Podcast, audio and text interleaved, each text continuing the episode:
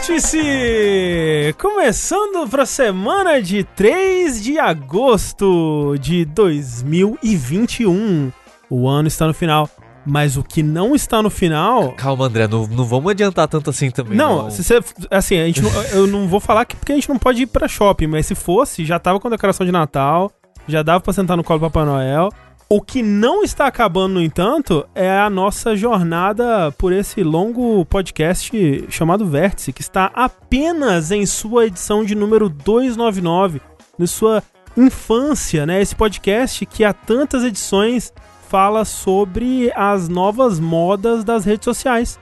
Dá pra pensar que um dia a gente vai ser retro gamer, querendo ou não? Como assim? A gente já meio que é, né? Não, porque a gente só é retro gamer se a gente parar de acompanhar, tipo, os, né? Mas é, a gente é, acompanha o game, o, o videogame das antigas só, Rafa. É, porque o, o mais jogado hoje em dia a gente não acompanha. É, a gente não acompanha jogo de celular, entendeu? A gente não acompanha... É, gente. Como é a cobertura de vocês de Roblox?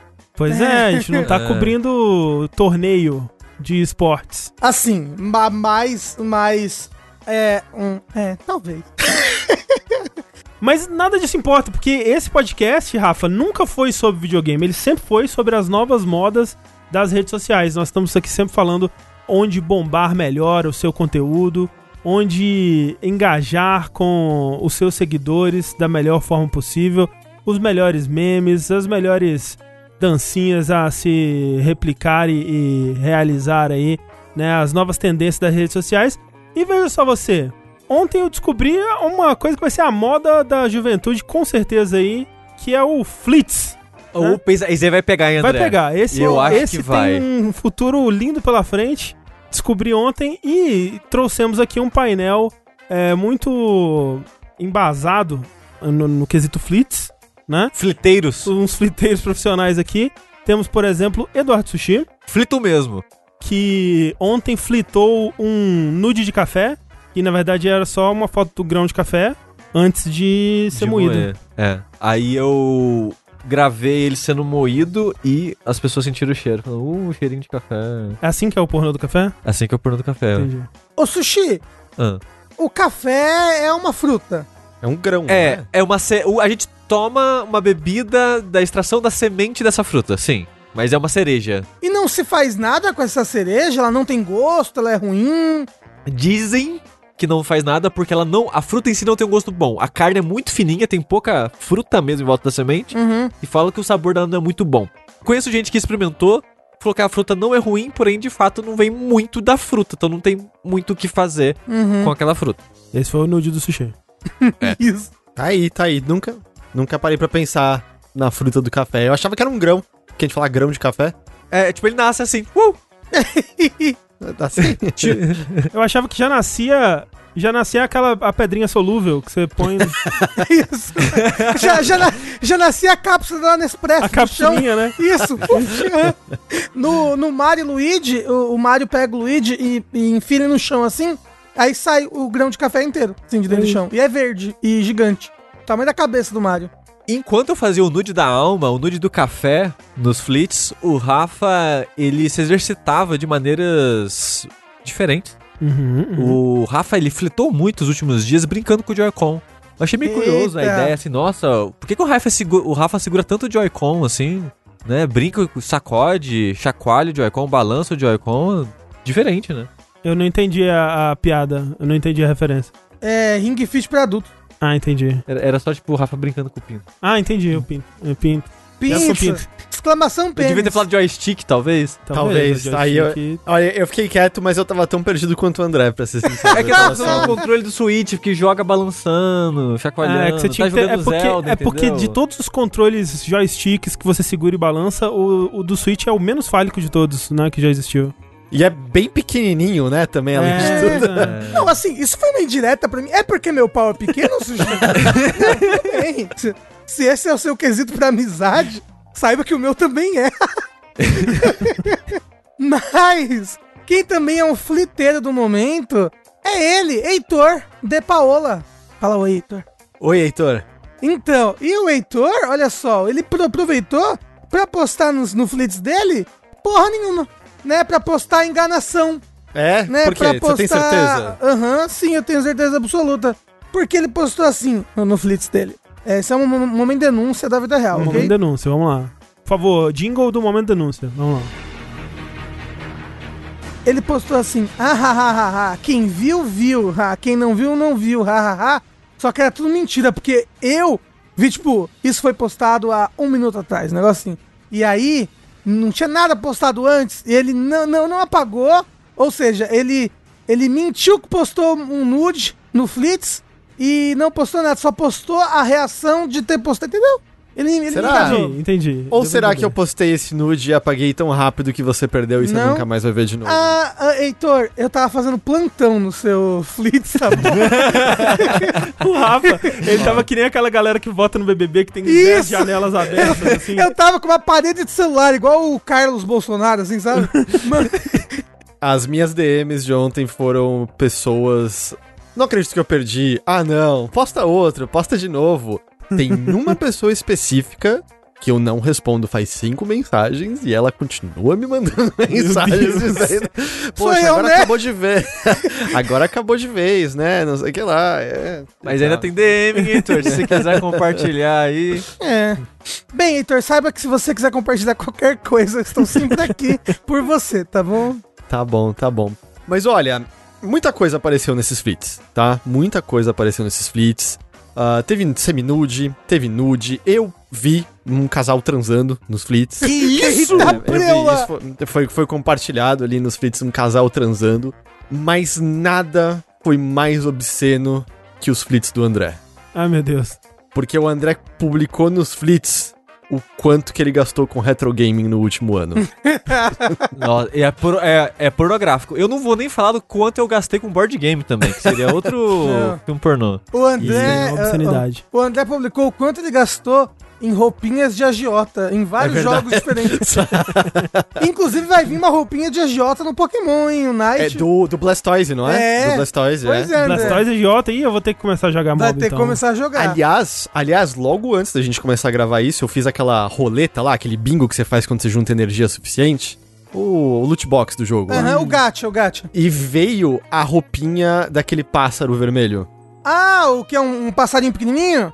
E É, ele é. fica o- grande, tem, né? Depois. aham. tem- tem dois pássaros. Tem um que cospe peixe tem um que é vermelho. Uhum, é. É, veio a roupa dele. Então agora eu preciso comprar esse daí pra usar, né? Eu Precisa. preciso comprar a licença, porque eu tenho a roupa dele. Eu não Precisa. posso desperdiçar isso Pe- agora. é Pena que, fato. que, que cada Pokémon é uns 20 reais, né? Ou mais até. Cara, eu não comprei nenhum. Eu tô com quase 20 mil moedas guardadas.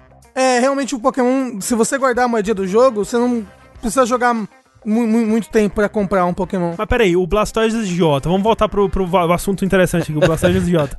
É, eu preciso tirar ele numa loot box ou eu posso pagar e ter o Blastoise idiota? Não sabemos ainda porque o Blastoise não saiu ainda. A gente só sabe que ele é o próximo. Até agora Entendi. a roupinha ou foi só, sei lá, presente, subindo de nível, ou é nessa roleta, ou é comprando, ou é no Battle Pass. Que aí você tem que, além de pagar pelo Battle Pass, tem que subir de nível suficiente antes que ele acabe pra pegar a roupinha. Entendi, entendi. Mas, no, no geral, as roupinhas você consegue comprar com... Você tem um dinheiro de roupinha. Não, tem, tem um dinheiro só com moeda real que tem onde estão várias roupas. Não, mas é lá, lá dentro tem um dinheiro de roupinha também. Não, você tá pensando no dinheiro que parece um aviãozinho de papel, não é? Caralho, jogo de É celular, o, né? o É, dinheiro, não, é o dinheiro louco, que é né? tipo uma pizza. Isso. É isso, é. Uhum. É, e- esse daí é pra roupa do seu treinador. É, a roupinha de Pokémon é só com o docinho do Willy Wonka que você compra. Ah, sim. E o parafuso rachado no meio é o, o outro que você usa pra comprar o- os power-ups da ficha. Isso, e a é. ficha alaranjada você põe na ficha laranja. E aí você gira três vezes por dia, se você não tiver gasto a energia, é claro, né? Porque tem que você, jogou, recuperar você jogou também. a cada Ah, ciclo. É, eu, eu não queria falar, né? Porque afinal de contas não é, não é o assunto hoje, assim, mas é porque eu tenho jogado bastante, como vocês podem ver. Mas olha só, esse. Sejam bem-vindos ao vértice de número 299. Estamos quase lá. É, as pessoas estão esperando que algo muito importante e diferente vai acontecer no 300. Preparem-se para se decepcionar, na verdade. Mas, enquanto estamos aqui, vamos viver o presente, vamos viver o momento e ter mais um vértice de notícias. Afinal de contas, os vértices de número ímpar são aqueles onde a gente, fala do que aconteceu no mundo dos videogames. E hoje é só desgraça, mas antes da gente chegar lá, é sempre bom lembrar que esse podcast ele é gravado ao vivo no nosso canal da Twitch, twitch.tv jogabilidade. É, geralmente às segundas-feiras, às vezes às terças. É, mas se você está assistindo aqui com a gente ao vivo, né, saiba que depois ele é editado, ele vira um podcast que você pode encontrar onde quer que você escute podcasts, procurando por jogabilidade aí no seu aplicativo favorito, seja no Google Podcasts, no Spotify, no Apple Podcasts, aplicativos diversos aí. Procure lá por jogabilidade, você vai achar não só o Vértice, mas todos os outros podcasts da casa. E para você que está ouvindo a versão editada, compareça.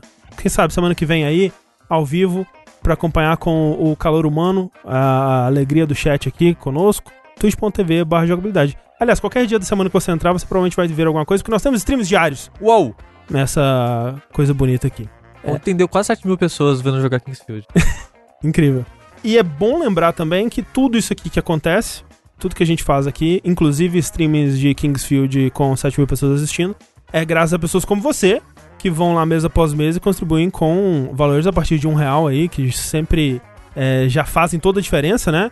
É, no Patreon, no Padrinho, no PicPay, nas campanhas aí e também com o seu sub é, na Twitch, que a gente vai falar um pouco mais sobre, né? Das mudanças aí, vamos responder algumas perguntas que as pessoas têm, têm tido, algumas dúvidas que têm surgido. O que a gente pode responder, porque tem coisa que nem a gente sabe ainda. É, isso é verdade. Mas então, a partir de um real você já tá fazendo toda a diferença, a partir de 15, por enquanto, né? Porque talvez esses valores a gente dê uma ajustada neles também, de acordo com como as coisas estão mudando agora, talvez a gente mude, mas por enquanto, a partir de 15 reais ou com o seu sub, você tem acesso aos nossos grupos secretos, onde tem o nosso podcast extra, uma comunidade maravilhosa, pessoas organizando torneio de lutinha, pessoas assistindo filmes e animes é, diversos aí. Então, venha fazer parte dessa baguncinha e ajudar a gente a continuar nessa belíssima jornada, chegando ao episódio número 300. Eu que há dois anos atrás, ou um pouco mais na verdade, achei que nunca ia ter um, um, um podcast que chegasse no episódio 100. Olha só, Toma 300. toma aí 300 na cara. Então, né, é uma... Eu acho que faz mais que dois anos que você deve ter pensado. É isso. mais, é mais. Com certeza, porque, né, um por semana, 50 semanas. Não, qu- quando eu entrei na jogabilidade, o André falou isso pra mim. E já, e já tinha um podcast com mais de 100 já. Então, você vê. Ele falou duas coisas pra mim. Um, meu sonho é chegar no podcast 100. Dois, eu não sei contar. Isso. Foi, foi as duas coisas. E três, eu tô quase acabando meu chiclete. Alguma coisa assim, eu não lembro como é que era a história.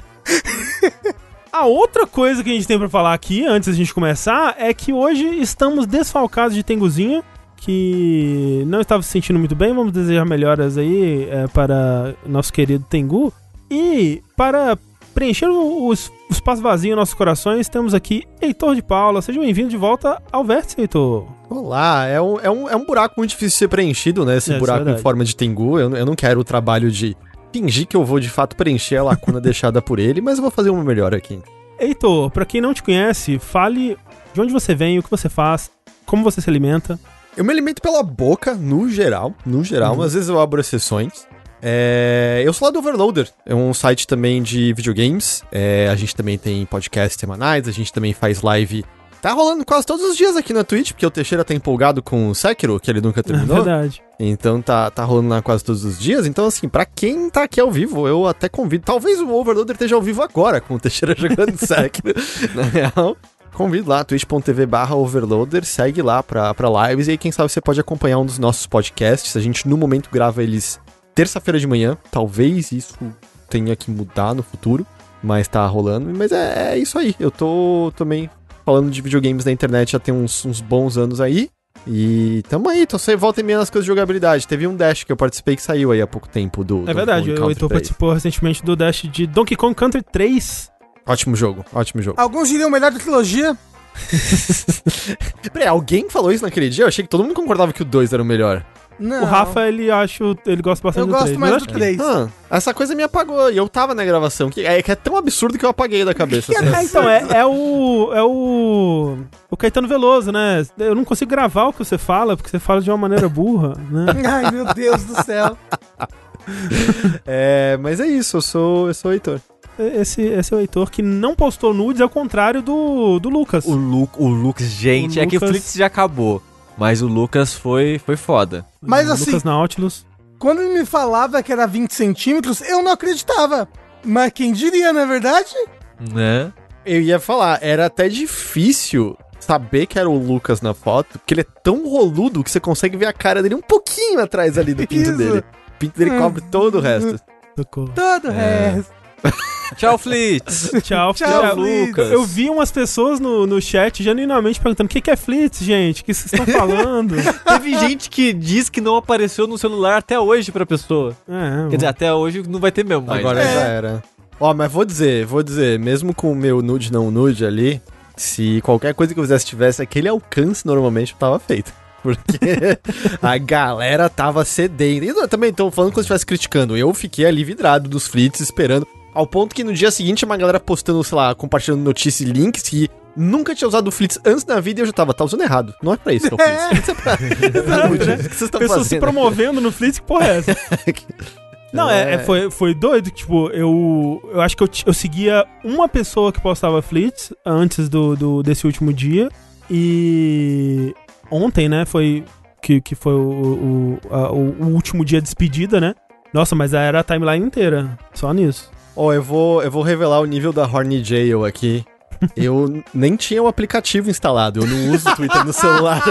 Eu instalei, eu instalei um aplicativo só pra, pra ver os amigos pelados lá, não podia deixar essa passar. Bonk, É. bonk. Exato.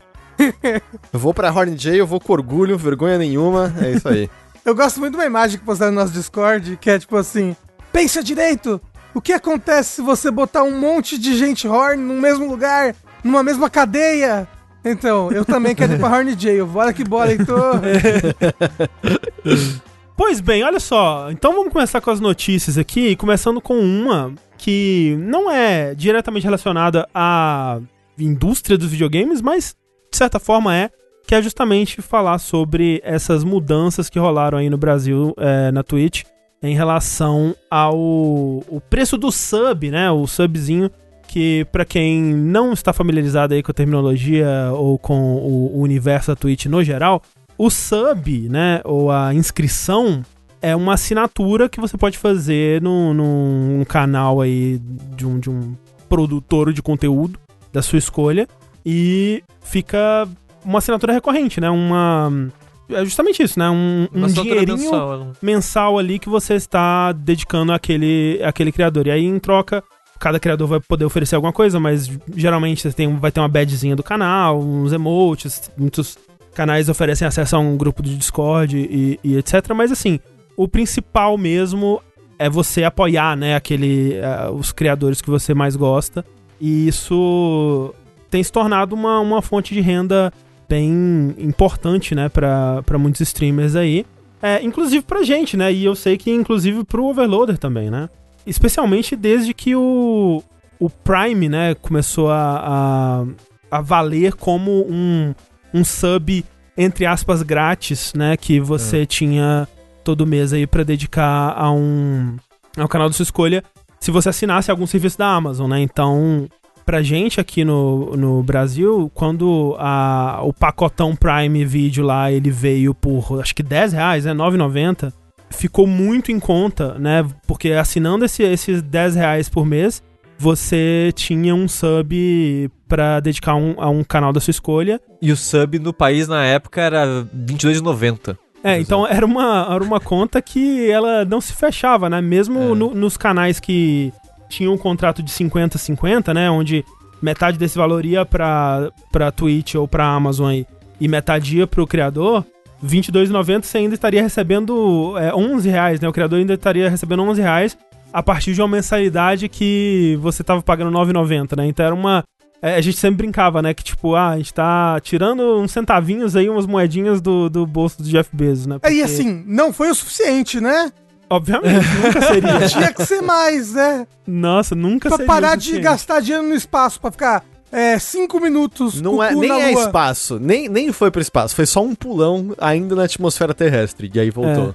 Porque justamente o valor ele não tinha sido localizado, né? Ele estava sendo convertido direto do dólar. Então, com o dólar virando o absurdo que tá, o sub ele tava ficando cada vez mais caro, mas o Prime tava ficando cada vez mais em conta, né? Então, É. Tanto que, sei lá, 99% dos nossos inscritos era através do Prime. exato. E no Brasil, no geral, era o caso, né? Uhum. E é um dos motivos que eles resolveram alterar o preço, né? Isso.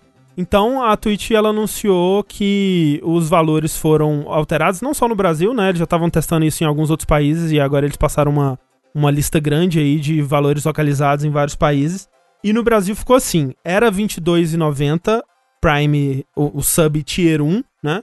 E agora é R$ 7,90. É, no nosso caso, que a gente tem o, o contrato 70-30, né, com a Twitch, ele fica vem 5,53 pra gente, né? Então era 22,90, eu não, eu não lembro mais, mas a, a porcentagem aí 70% de 22,90, não sei, devia ser uns é, 18. É, caiu, assim. A redução é de torno de uns 60 e poucos por cento. E eu acho válido até ressaltar que não é que isso vem tudo pro streamer, né? Que a gente ainda aqui no Brasil, no geral, a galera traz via PayPal, que tem uma porcentagem grande que fica com o PayPal para taxa internacional, mais uma taxa fixa deles. Então, assim, tem mais um, um bom pedaço aí que é perdido antes de chegar nas contas Exatamente. de bancos brasileiros. O Tier 2 foi para 15,99, o Tier 3 39,99. E aí eu vi algumas pessoas comentando sobre como que tava com os bits agora também, porque o bit ele ainda continua sendo um centavo de dólar por cada bit, né? Então, o bit ainda não foi localizado, né, digamos. E atualmente tá meio que elas por elas. Tipo, 100 bits tá meio que o, o equivalente a um sub, né, atualmente. Que é 100 bits custa 6,50 e converte para quando chega pra gente uh, pra 5,23, né? Que é parecido aí com 5,53 do, do sub. E isso, assim, no geral, e eu acho que eles fizeram isso com a o intuito de. Assim, era uma mamata que a gente sabia que em algum momento ia acabar, né? Porque ah, a gente via essa conta não fecha, isso não fazia um sentido, em algum momento eles vão ter que localizar isso. Eles falam que isso foi feito com o intuito de fazer com que as pessoas assinem mais, né? A, a fora do, do, do, Prime, agora as pessoas vão de fato ter o sub normal mesmo, mais acessível para ser assinado e, e presenteado até também, né? Eles até dizem que eles fizeram testes antes, né? E onde isso, eles isso. testaram, eles de fato observaram um aumento no número de subs quando o preço era mais condizente com o mercado local. De fato.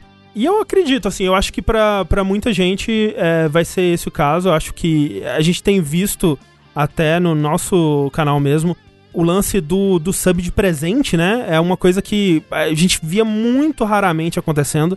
E desde que o, o preço foi localizado, a gente tem visto muito, muito mais, né? Então, é uma mudança que a gente tem visto uh, das pessoas agora assinando os dois, ou, ou agora, além do Prime para um canal, tá dando o sub normal para outros, assim. Porque antes ficava aquela meio que aquela dança, né? Tipo, ah, eu tem vários canais que eu, que eu gosto, então eu vou ficar um mês dando para esse canal, outro mês dando para esse outro canal, o, o Prime e tal. E agora já é mais em conta contemplar vários aí. E eu sei, assim, que a gente ficou bem ansioso com isso antes de começar a valer mesmo. E a gente ainda tá um pouco, né, assim... É, Só é... um pouco! O Rafa já decretou a morte do site no Twitter dele, assim, imediatamente. Assim não, mas eu já tô investindo numa lápide pra mim. Sim. lápide é caro, hein? Já ficou É isso que eu ia falar, diminuiu o sub e gastou essa grana na lápide, é absurdo. Porque o nosso caso, né, e a gente até tava conversando sobre isso com o nosso, o nosso contato da, da, da Twitch, ele é um pouco ele é um pouco diferente, assim, porque a gente, a, a, além do, dos streamings, a gente tem alguns incentivos por fora, né, das streams, assim, a gente tem o lance do podcast bônus, a gente tem o, o, o grupo do Discord, a comunidade, e no geral, eu sinto que a nossa comunidade, ela, ela é mais engajada que a maioria do, de comunidade de streams, que pelo menos que eu, que eu vejo, que, é. que a pessoa é só streaming e começou agora ou, ou, não tinha um podcast antes, porque o nosso público ele veio primeiro do podcast, né? E aí fidelizou bastante, e aí depois foi para pro público da stream. Então eu, eu sinto que a gente tem uma, uma conversão aí, né? De público pra, pra sub que é mais alta do que a média. E isso é algo que o nosso, o nosso contato lá, ele, ele tava falando que de fato é o caso. E para canais que são assim, essa mudança ela pode ser realmente prejudicial, né? É. Porque porque por exemplo, a gente converte muito do nosso público em sub. A gente tem um público pequeno comparado né, com grandes streaming, com grandes streamers, só que a gente converte muito sub. Então vamos dizer que, sei lá, 40% das pessoas que assistem a gente é é sub. Não é esse número, não é tão alto assim. não, eu tô né? chutando, eu tô É. chutando, só tô chutando. Dessas 60% de pessoas que em média aparece, ou às vezes não tem interesse, ou são pessoas que não frequentam tanto assim, não vai dar sub por algum motivo. Não são pessoas que essa alteração no preço vai, justi eh, vai convencer todo mundo. Talvez convença, sei lá, mais 10%. Mas se você tem um canal gigantesco, você tem milhares de views em todos os streams que você faz, e você não tem uma comunidade tão fiel assim, você tem uma margem de crescimento muito maior. Sim, sim. Porque você tem mais espaço pra crescer dentro da comunidade que você tem. E quando eles falam isso de, ah, nos países que a gente testou, deu certo, normalmente é pra essas pessoas que dá certo. Porque são pessoas que têm uma margem de crescimento muito grande. Seja porque tem um canal muito grande com pouco sub, ou alguém que tá começando agora. É, é mais fácil você ajudar também, né? Se você não tem Uhum, sub, uhum. o seu crescimento também vai ser maior. Sim, sim. É, então a gente tá num limbo ali de um grupo que possivelmente pode dar ruim. Tipo, tentando, tentando usar números, que é o forte de jogabilidade, né? claro, claro. sempre foi. Vamos supor que a gente tem é, 2 mil viewers. 2 mil pessoas que veem, veem o canal. Dessas, umas 1.500 são subs. Pra gente ganhar o mesmo dinheiro que a gente ganhava antes, a gente precisa que agora nós tenhamos 4.500 subs, entendeu? Se antes era 1.500, a gente precisa ter 4.500 subs. Só que a gente tem 2 mil viewers. Então a gente precisa duplicar aí o, no- o número de viewers. Mais, a gente tem mais que duplicar o número de viewers Tem que pra, triplicar. pra triplicar o número de subs, entendeu? Tipo, é. É uma matemática meio assustadora, mas é o uma matemática todo meio assustadora. é que, ao contrário do- das previsões de, de fim do mundo do Rafa, a gente tem é, planos pra caso as coisas na, na Twitch elas, elas deem errado, né? Ou, ou realmente piore. Mas o que a gente tem visto, na verdade, é um crescimento maior do que o que a gente esperava, na verdade, Sim. né? É o primeiro Tipo, mês, a é gente o primeiro tem que mês. ver ainda. É, pelo menos nesse primeiro mês, tipo, a gente tem visto muita gente é, nova assinando, né? Então, muitos subs novos. E muitos presentes de sub também, né? E subs de, de tiers maiores, né? Que chega a rivalizar, né? com o valor que era anteriormente e tudo mais. Então, por enquanto, a gente não tem motivo pra se preocupar. E a Twitch ela implementou uma parada pra dar um suporte nessa transição do valor pros, pros streamers, que é ao longo de 12 meses eles vão compensar se cair muito o valor. Uhum, então, uhum. por exemplo, faz de conta que você faz mil reais aqui na Twitch. E no primeiro mês que mudou o valor, você fez 300 em vez de mil. A Twitch vai lá e não, beleza, a gente completa com mais 700 pra inteirar os mil que você ganhava antes. Tem uns requisitos que você precisa fazer, você tem que meio que se inscrever, tem umas coisas. Mas essa ajuda existe e a cada três meses eles tiram 20%, se eu não me engano. né? É, então, tipo, a da, daqui três meses a ajuda vai ser, de, em vez de inteirar até mil, vai inteirar até 20% abaixo do total. Então, inteiraria até 800 reais, por exemplo. E essa ajuda existe, ela é ótima que exista, porque eu acho que vai ser importante pra muita gente nessa transição. Uhum, uhum. É, até o público alcançar, né? Sim. Aos poucos ir crescendo o número de subs e talvez chegar num valor próximo do que era antes. Você tá sentindo a a diferença já, Heitor? Como é que tá sendo pra vocês? Cara, assim, diferença em termos de subs nesse primeiro momento. É difícil dizer se é porque a galera tá mais eufórica, né? Com a mudança, mas é, é muito claro. Tem chegado muito, uma média muito maior de sub por live, lives normais, sabe? Uhum, uhum. Comparado anteriormente. Muito, muito, muito maior. Eu tenho acompanhado bastante no Discord oficial, assim, existe um número bem grande de pessoas que estão bastante assustadas, bastante desesperadas. Eu vi o tweet em questão do Rafa na, na ocasião, tinha ficado preocupado também. E total entendo, especialmente a galera que depende unicamente, sabe, da, da Twitch, porque é uma mudança relativamente súbita, é uma mudança grande, por mais que a gente soubesse que os números não fechavam antes, né, que a gente, tipo, não, não fazia sentido o valor que vinha do Prime. Foi uma mudança bem grande, eu tô vendo algumas pessoas discutirem de querer fazer uma carta aberta pra Twitch, querer implementar essa mudança pra ser, tipo, um valor um pouquinho maior que seja, pelo menos da Uhum. Prime e tal. Eu acho muito difícil que eles voltem atrás, Eu acho. forma.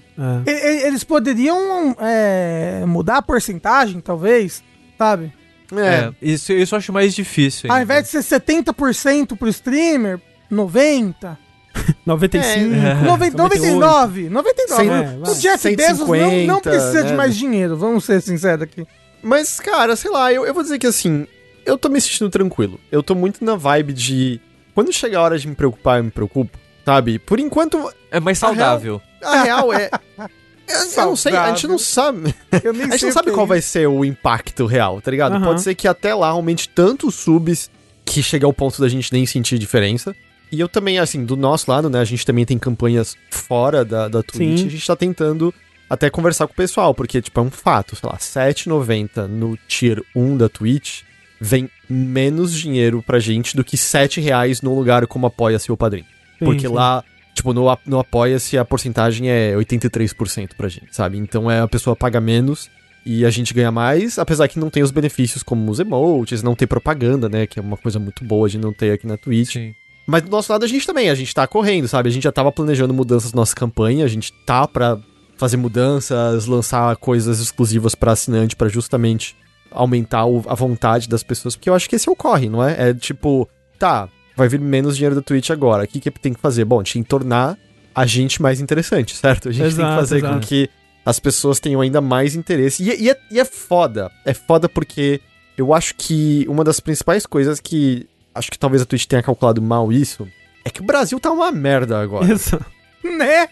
tipo, sabe? Adoraria estar apoiando amigos e outros projetos. Uhum, uhum. Não me sobra dinheiro no fim do mês porque o mesmo mercado de um ano atrás compra metade daquele mercado agora, é. sabe? Pois é. Então é essa que eu acho que é a treta maior, assim, que o foda é que esse momento é ainda pior, sabe? Pra, pra essa mudança. E a gente não sabe quando que economicamente a gente vai estar melhor. Porque eu tenho certeza que tem muita gente que estaria com vontade de apoiar, que estaria com vontade de ajudar. E, cara, agora, agora não vai rolar nem ferro. Tipo, de jeito é, não mesmo é. com o sub mais barato. É, e assim, eu vejo muita gente perguntando, né, é, qual que é o melhor lugar e, e- e tal. E, e, de fato, assim, se você for ver qual que é o melhor pra você, qual que é o melhor pra gente, assim, porque pra você, provavelmente o melhor lugar pra você apoiar provavelmente é o PicPay, talvez, que tem a menor, é, menor taxa, é o que pega a menor taxa, mas ao mesmo tempo ele tem um, um, lado, um lado ruim, que ele tem o pior sistema de é, administração de, de apoiadores, assim. É quase impossível mandar uma mensagem pra todo mundo. Ou programar Né? uma mensagem de boas-vindas pra todo, todo novo inscrito, sabe? Então é, é um, um infe- Nossa, como é inferno aquele, aquele interface deles, assim. É, então, se você não liga muito pras recompensas, porque a gente provavelmente vai demorar pra entrar em contato com você pra te dar os links das coisas e tal, e você só quer contribuir com o, o máximo do seu dinheiro chegando diretamente pra gente, provavelmente PicPay é o melhor. Mas, como o Heitor disse, tipo, o, o sub é, chega uma parte menor pra gente, ao mesmo tempo, aqui, com quanto mais subs a gente tiver, mais a gente tá construindo uma relação com o pessoal da Twitch, que é um, um pessoal que tem é, acreditado de alguma forma no, no, no jogabilidade, que tem é, dado visibilidade pro nosso canal, que tem É, conversado com a gente, apoiado a gente é, de alguma forma. Então tem esse lado positivo também, sabe? Tipo, o, o Padrim é um, é um serviço que toda. Todo jogabilidade sorteia o console, né? Eles sempre Verdade. estão apoiando a gente e tudo mais. Então tem vários, assim, que. Vários lados, né? Que são. Que são benéficos porque ajudam a gente de outras formas. Apesar de que não é matematicamente o, o melhor apoio pra você. Então, assim, no fim das contas, o que a gente fala e continua valendo o, o que a gente sempre falou, que é o que for mais conveniente pra você. Se pra você for mais conveniente não ter os, o- os anúncios na Twitch, porque você acompanha aqui muito e você vai deixar ali é, o- a sua assinatura renovando automaticamente todo mês e tudo mais, deixa o sub na Twitch. Se você não assiste muito live, se não vai fazer muita diferença pra você ter os emotes, ter o acesso ao, ao- ao Discord, talvez PicPay, talvez Padrim. O que a gente tem feito, né, nesses últimos meses aí, é justamente preparar pra esse final do ano que a gente vai ter bastante coisa nova. Assim, a gente tem um- algumas atrações novas vindo aí que vão ser bem legais. E em breve, né, a gente vai poder voltar a se reunir pessoalmente, né? Pelo menos nós quatro, assim, com bastante. Se tudo der certo, né? É, já no, no, no Jogabilidade aí, pra voltar a fazer as coisinhas presenciais e, e voltar com, por exemplo, o RPG, com é, board game, com os podcasts, né, presenciais e poder fazer outras coisas que vão depender também da gente estar junto. E eu acho que isso vai ser muito legal, então eu tô, eu tô empolgado pra, pra esse final de ano aí, com as novidades que vão vir. Com medo do futuro, né? Porque sempre. Mas vamos ver. Vamos ver onde que É. isso vai dar. Tem, tem algumas dúvidas que as pessoas perguntavam pra gente que a gente não tem resposta pra tudo ainda. Por exemplo, perguntavam pra gente, ah, o Prime, vocês vão ganhar quanto? A gente no começo não sabia, agora a gente sabe. Equivale a um sub normal, um tier 1. Uhum, uhum. Então equivale a 7,90. Então o Prime vira 7,90, não é mais 5 dólares.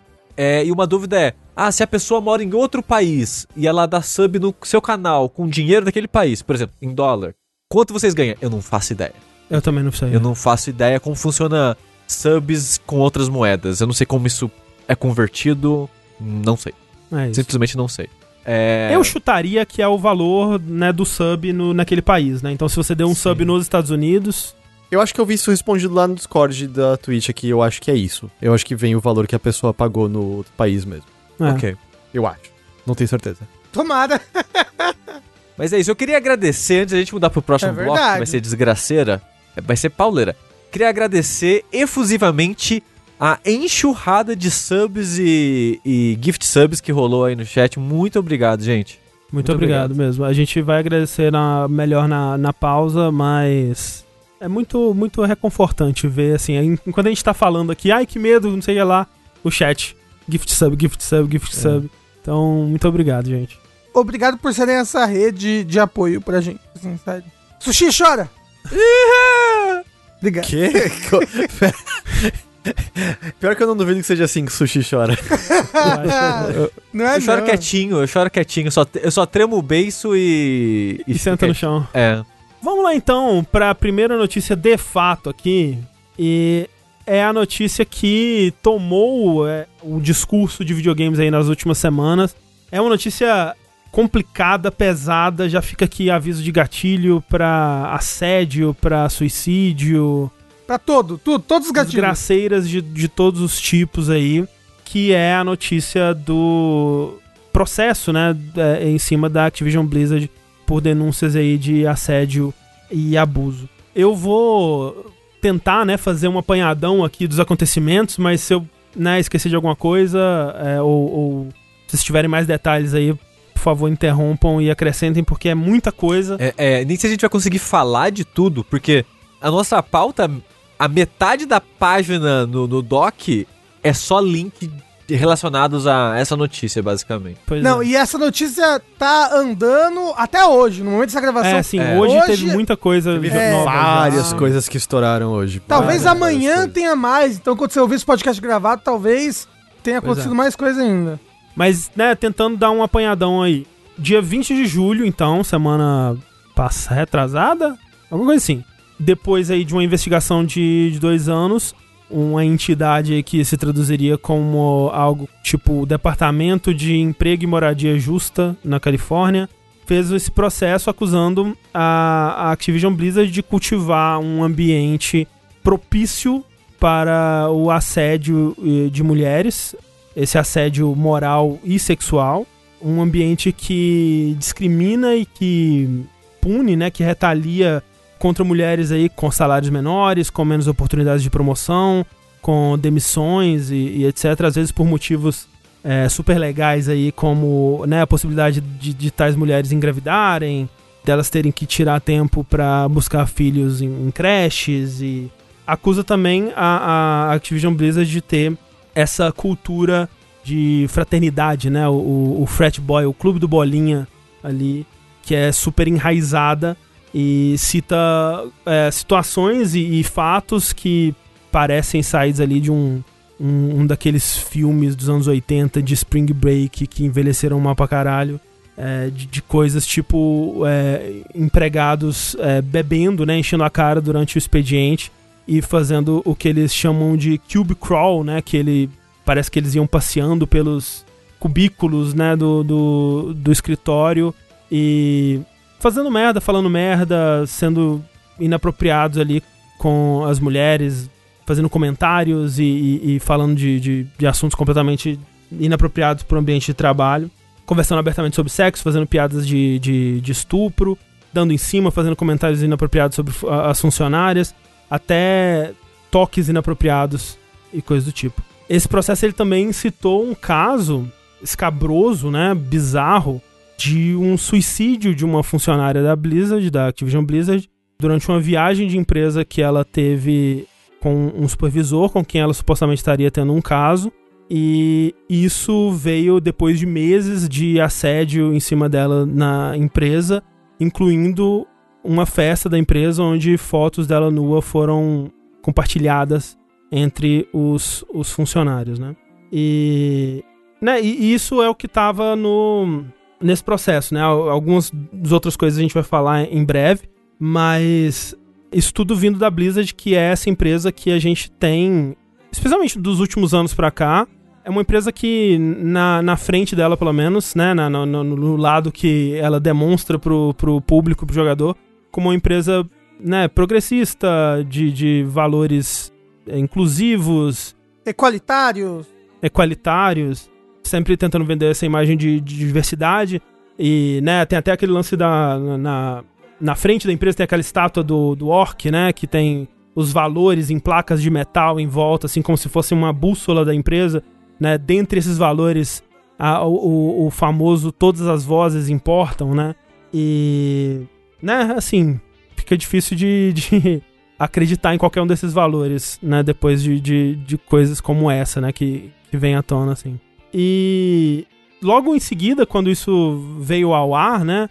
Respostas diversas começaram a surgir sobre isso nas redes sociais. A gente teve aí no dia 21 é, a primeira resposta, de fato, da própria Activision Blizzard, que foi ela, algum porta-voz da empresa, falando num tom bem assim: Que absurdo! Estamos uh, indignados com o, a ousadia desse processo, né? Falando que o processo estava cheio de falsidades, cheio de distorções, que era irresponsável, que a Blizzard não era mais daquele jeito, né?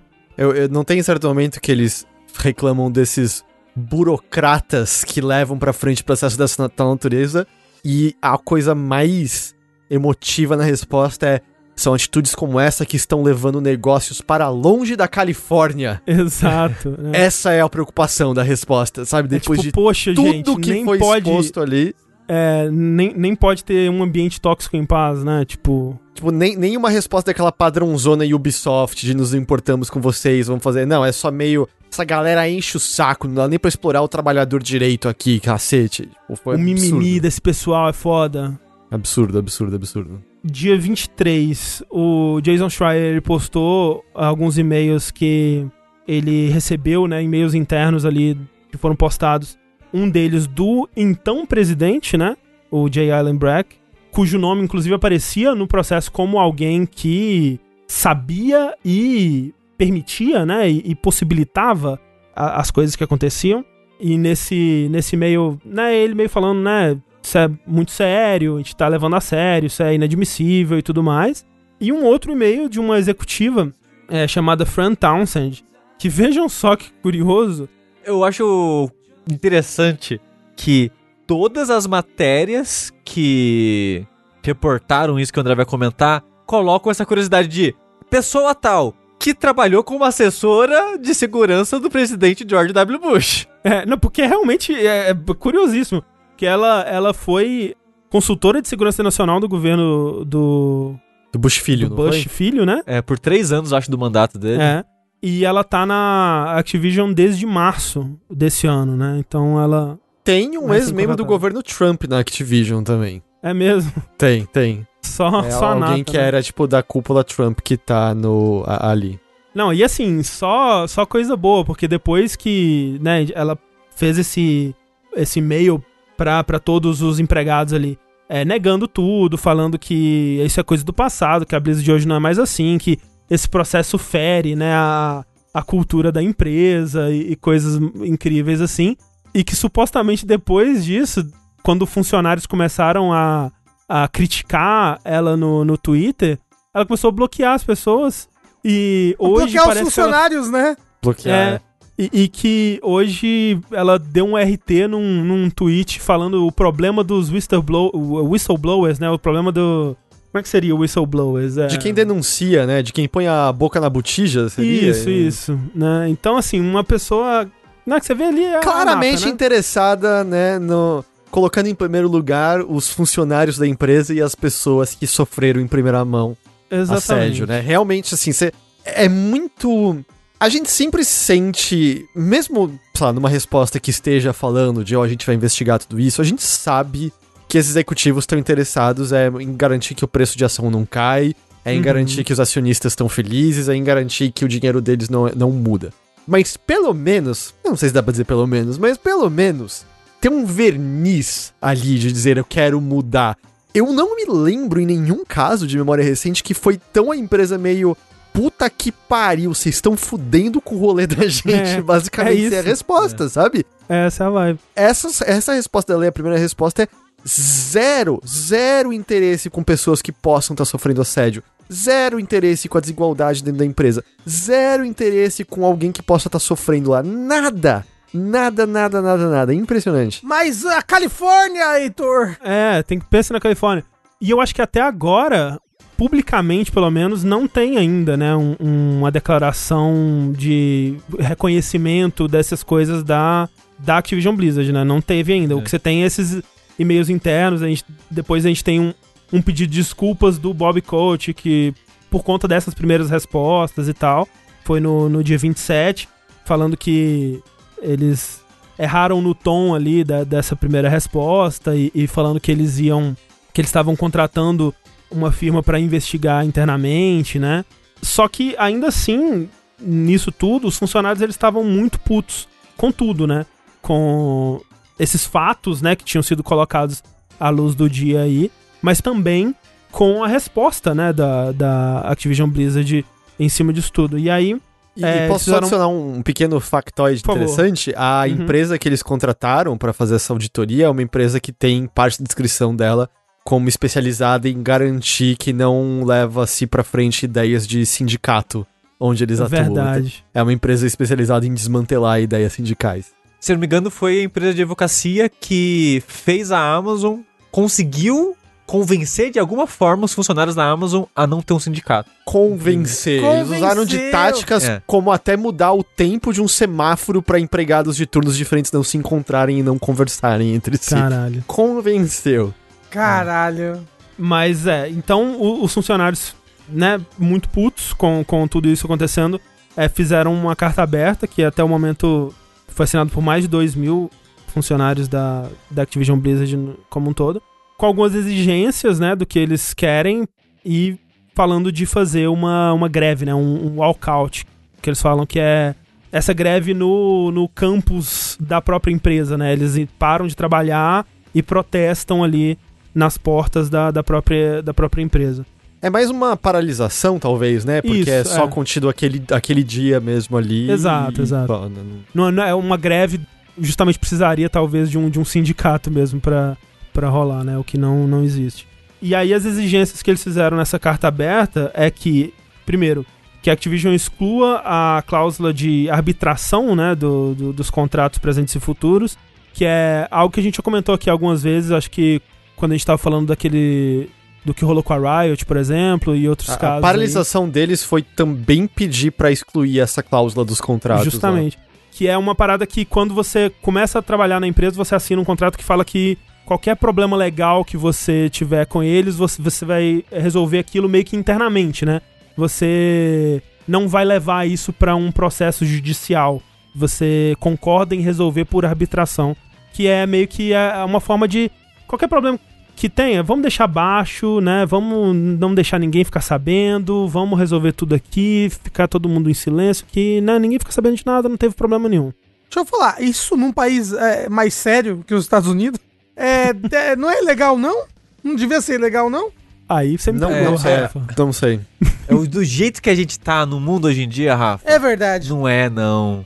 Não é, não. É. Mas o funcionário vai poder negociar com o patrão, gente. Então tá. Exato, É. aí, a, a- a arbitração é isso, o funcionário negocia com o patrão. Segundo, novas práticas para recrutar e contratar que facilitem inclusão, igualdade e diversidade. Terceiro, publicação de dados sobre salários e promoções de todos os empregados. Foi algo que, acho que foi ano passado, né, que teve um, um movimento para isso, justamente na própria Blizzard, né, porque é uma, é uma empresa que, pelo que eu entendo, já paga abaixo do mercado no, no que se entende ali. E ainda é aquela coisa, né? É, cada um com um salário e ninguém sabe o salário do outro, porque não, tem, não se tem essa prática de tem aberto, né, o que todo mundo ganha. E, você- O- e a empresa nem quer. Não quer, é claro, porque aí ela pode pagar menos pra mulheres, pra é, minorias, né, que é o que esse processo, uma das coisas que esse processo acusa a, a empresa de fazer. E com o contraste de que é um dos CEOs, né, com pagamentos mais altos, meio que de qualquer indústria, assim, né? Exato, A quantidade é. de bônus. Tipo, o salário acho que em si não é um absurdo, mas aí eles convertem tudo em uns bônus absurdos que o Kotick leva por qualquer merda que ele faz. Exato. Tem até, né, grupos como... É um grupo de pensionistas dos Estados Unidos que já conversou com os acionistas pra eles votarem pra diminuir os bônus do Kotick, mas o Kotick conseguiu fazer umas manobras pra pra votação ser positiva, mas rolou há pouco tempo na EA dos acionistas votarem pra não ser tão grande assim os bônus, que é um movimento que ele ganha muito dinheiro, Muito, tipo, muito. muito, muito, muito dinheiro. É, então, todo ano é notícia quando ganha É. um bônus. Até fora da indústria de videogames, porque É. justamente é, é algo fora do, do padrão, geralmente, o, o- Uhum. o nível de bônus que ele ganha. Lembrando que é a empresa que na mesma nota anunciou 800 empregados demitidos e acabamos de obter lucros recordes. O maior né? lucro de todos os tempos, exato. Sim. E por último, que eles consigam contratar uma agência é, externa para avaliar a liderança, hierarquia e departamento de RH da empresa é, nessas questões aí. Aí, de fato, no dia 28 teve esse walkout, essa paralisação, que teve bastante é, né, repercussão também nas redes sociais, com muitas, muitas fotos, né, muitas é, entrevistas e apoios né, de outras empresas, de, de outros desenvolvedores e tudo mais.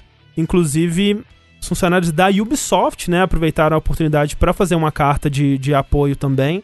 E uma carta que é, né, é legal ver o apoio, mas também é algo que a gente comentou no último vértice que é reiterado aqui, que desde que rolou o- as acusações na Ubisoft ano passado, muito pouco ou nada mudou também, né? Não, não aconteceu muita coisa. Preocupante aí, né, esse precedente. O que será que a gente pode esperar que possa acontecer agora aqui nesse caso, né? Mas nessa, nesse burburinho nas redes sociais começaram a surgir outras histórias e outros veículos jornalistas foram investigando também e descobriram mais detalhes sobre outras coisas que eram mencionadas no processo mesmo. Só tirando uma dúvida rapidinho, André. Hum. Perguntaram, o cara do bônus absurdo é da Blizzard ou da Activision? Ele é das duas, porque Das as duas, duas. empresas são meio que a mesma. A Activision adquiriu a Blizzard há uns muitos anos bons, atrás, bons, é. bons, bons anos É, atrás. tipo, porque ela. A Vivendi tinha comprado a Blizzard e aí a Activision conseguiu a maior parte da Vivendi, não é isso? E aí, por consequência, rolou junção e. Quem tá na cadeia mais acima é o Bob Kotick, ainda mais depois das mudanças que rolaram hoje. Exato, É. exato, né? Que a gente vai falar sobre, sobre isso em breve. Mas é justamente, tem a Activision Blizzard e na Activision Blizzard você tem o Bob Kotick ali como esse chefão. E aí dentro da Activision Blizzard você tem a Blizzard Entertainment, que é como se fosse uma subsidiária, né, ali. Né, e outros estúdios aí dentro desse, dessa bagunça. E o que eles estão. O que o processo fala é sobre a Activision Blizzard, mas a maioria das acusações caem em cima da Blizzard especi- especificamente, né? Mas acredita-se que tenha coisas ali que fale sobre a Activision Blizzard como um todo também, então por isso que a gente não tá fazendo essa distinção, porque o processo não faz, é, na maioria dos casos.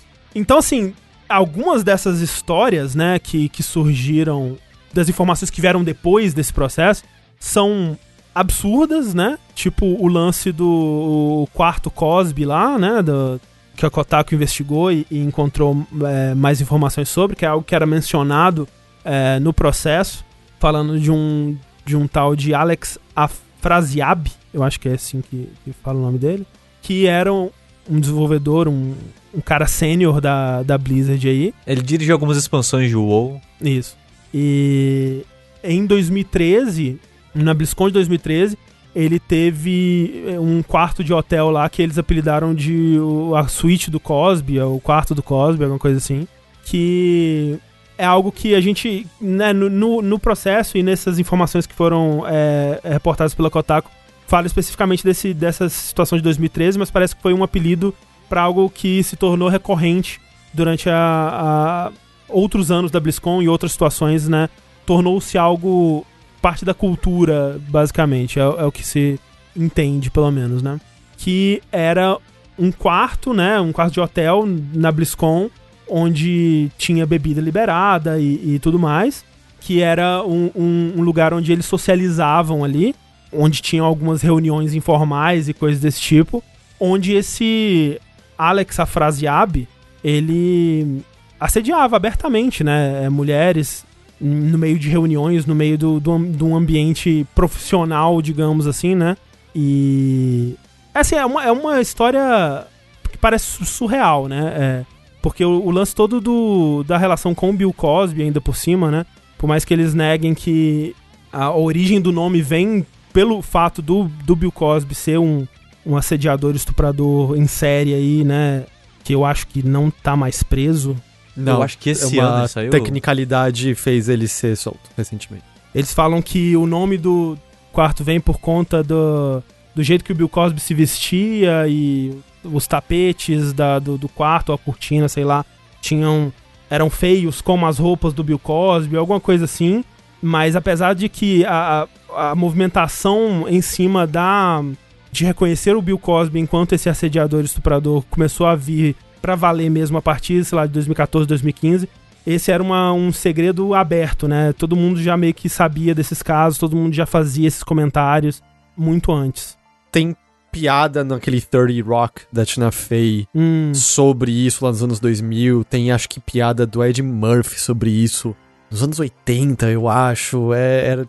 Cara, tinha, tinha um episódio do seriado do Cosby no qual ele revela o segredo dele para acalmar mulheres e é o molho de churrasco que elas tomam e elas ficam calmas. Acho que era uma entrevista dele no. Eu esqueci o que era o entrevistador, em que ele literalmente falou pro entrevistador: ah, às vezes quando ela tá agitada eu ponho uma pílula na, no negócio dela pra ela tomar e ela fica calma. Então, assim, a galera sabia, mas de verdade, a internet, assim, a internet ficou muito dissecando. Tipo, eles teriam como saber, podia ser que eles só achassem a que timeline, um né? Vamos é. colocar aqui. Meio que. Eu acho que importa muito mais a, o fato da gente, por exemplo, ter uma foto de um chat das pessoas que iam para esse quarto e como eles estavam falando de mulheres e como eles estavam falando da maneira que eles pensavam de, de atendentes naquele evento, porque de verdade tem coisas que não ficaram muito claras.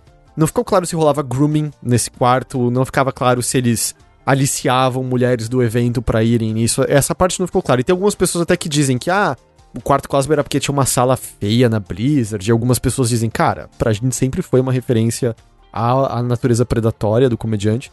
Seja como for, antes disso estourar, a Blizzard já tinha demitido ele por conta das descobertas que eles Uhum. tinham feito em relação ao quarto Cosby, né? Então, assim, se a própria empresa tinha demitido ele, dado tudo que ficou claro com esse processo que ela aceita, cara, não é só fumaça. Tinha fogo nessa porra aí, com certeza, sabe? É, não, é. E, e independente, né, do, do.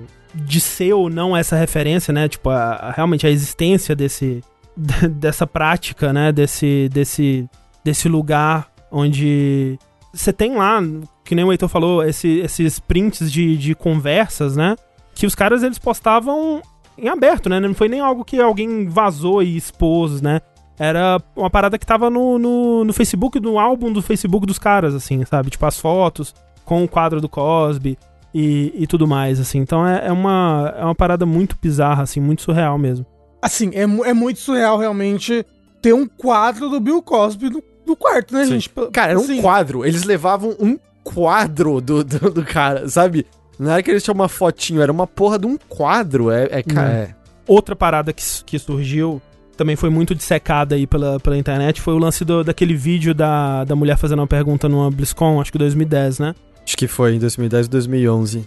que tem um uma moça, ela, tá, né, eles estão filmando assim o painel, chega essa mulher e ela faz uma pergunta pro, pro painel ali de desenvolvedores da, da Blizzard, painel, uma pergunta sobre o WoW, falando, ó, eu gosto muito de WoW, jogo bastante e tudo mais, mas será que vocês podiam fazer personagens femininas que não parecem saídas de um catálogo da Victoria's Secret?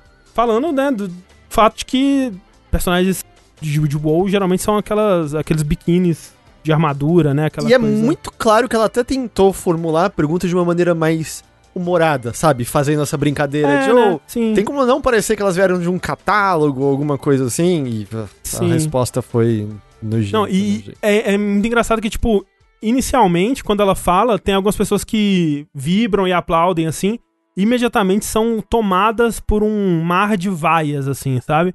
E ficam vaiando por um tempo, assim. E aí os caras da, da- do painel, né? Os desenvolvedores ali. E nesse painel tem, assim, os desenvolvedores mais, assim, sêniores da Blizzard que você puder imaginar, incluindo esse Alex Afraziab, incluindo o J. Allen Brack. O Greg Street, que tava no chat do Quarto Cosby, tava lá também. Que, aliás, a gente não mencionou, né? Na foto do Quarto Cosby, uma das pessoas foi reconhecida como membro do Departamento de Recursos Humanos da Blizzard. Pois é, né? Então, pra você ver. Só isso. Eles, né, vendo todo, toda a vaia ali, eles entram na brincadeira também e começam a, a zoar a, a moça, né? E, e responder em tom de- de, de piada assim: ah, mas você não, não gosta que elas pareçam um- um- do catálogo da Victoria's Secret? De que catálogo então você quer que a gente faça? Não, pode deixar, a gente vai fazer é, mulheres é, diferentes sim, a gente vai fazer mulheres de outros catálogos, pode deixar. E zoando, né, com a cara dela, você vê que ela fica bem, bem desconfortável e tal. Esse vídeo, esse vídeo é terrível, assim. É terrível, é terrível. Não dá pra assistir, assim. É, é, é de dar vontade de vomitar. né? Primeiro porque tem os gamers vaiando, e aí você pensa, ah, mas isso foi em 2011. O gamer já melhorou muito. Gente, o pessoal do, do Reddit tá preocupado hoje, assim, tipo, gente, mas será que isso vai atrasar a expansão do WoW? Mas, e assim, tipo, nesse caso, não, pa, não, não tô passando pano pra Blizzard de forma alguma, né? Mas eu também não isolo ela nesse. nesse ou, ou o público da Blizzard nesse momento, nesse comportamento, porque em 2010 o discurso era meio que assim: tipo, se você criticava alguma coisa dessas, você era a exceção. Tipo, não, as coisas sempre foram assim, é um clubinho de, de homens mesmo, a gente faz as coisas desse jeito porque o, o público é esse e, e tá tudo certo dessa forma. O lance é que você imagina que, pô, de 2010 pra cá, as coisas evoluíram, o discurso mudou, né? A, a, a gente tá num lugar diferente da indústria e as coisas melhoraram. Só que quando você vê tudo isso acontecendo e vendo que, né, dentro dessas acusações que surgiram, tem coisas muito recentes, incluindo uma história esquisitíssima de um, de um cara que instalou uma, uma câmera no banheiro da, da- de um dos escritórios da, da Blizzard e ficou filmando, é, apontado pro, pro vaso sanitário, ficou filmando por três meses. É, foi no de escritório de, denunciar. Massachusetts, especificamente. É, é, e e é bizarro porque veio a informação pra alguém da Blizzard, do departamento de RH, que eles estavam fazendo essa investigação e que tinha sido instalado. Aí ele foi até a polícia pra falar. E aí a polícia encontrou o cara e, e- e conseguiram ir lá encontrar a câmera. E supostamente eles ofereceram é, aconselhamento de pânico, aconselhamento de crise, eu acho. ah, porque era uma câmera apontada pra privada de um banheiro unissex na, no escritório de Uhum. Massachusetts. Isso em 2018, né? assim. Então, tipo, Exato. é.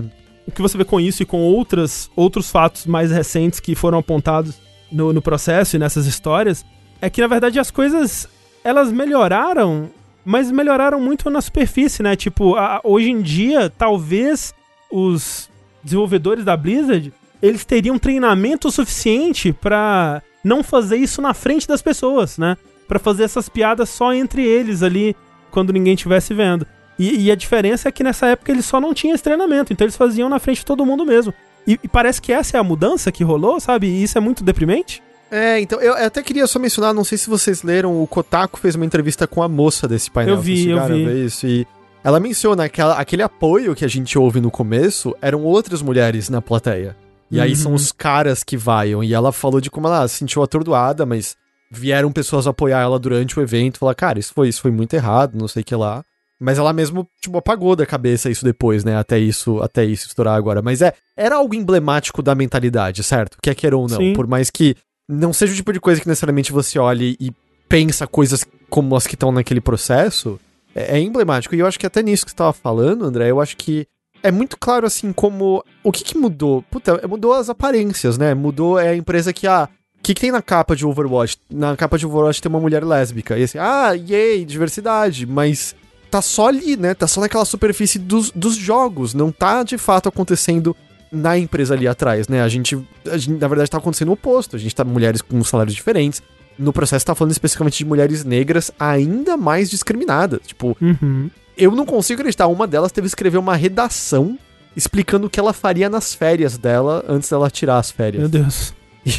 Que, que porra é essa? Você tem que justificar numa redaçãozinha o que você vai fazer nas férias antes deles assim? te darem algo que é do seu direito, assim. É, nesse discurso, no que transparece, Parece muito coisa mais de, tipo, ah, a gente vai pegar o Pink Money, sabe? Que é o, o, Uhum. o termo usado pra, tipo, ah, o público LGBT vai apoiar isso aqui, a gente vai ganhar mais dinheiro. Ah, o, o Soldier é, é gay, a capa do nosso jogo é uma mulher lésbica, todas as minorias aqui estão representadas e tarará, tarará.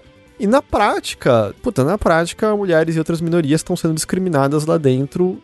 Assim, sofrendo, é, é, sofrendo assédio, ganhando menos, Uhum. sabe? É, no, no, no próprio processo fala, né? Que, tipo, é, é, o número de, de funcionárias na Blizzard é 20%, né? E eu acho que, pelo menos antes do que aconteceu hoje, nenhuma dessas encargos de, de liderança, né? É, pelo menos do que eu vi por alto, assim. Então, realmente, assim, é, é o avatar de arco-íris, né? No mês do, do Pride, e é isso aí. e né? mês seguinte, você É. esquece tudo Na- e, e segue em frente. Na né? virada do mês pro outro, o pessoal já. Tiveram outros casos, não sei se vocês chegaram a ver também o caso da, da feira lá, que era pra, em busca de pessoas é, relacionadas à cibersegurança e tal.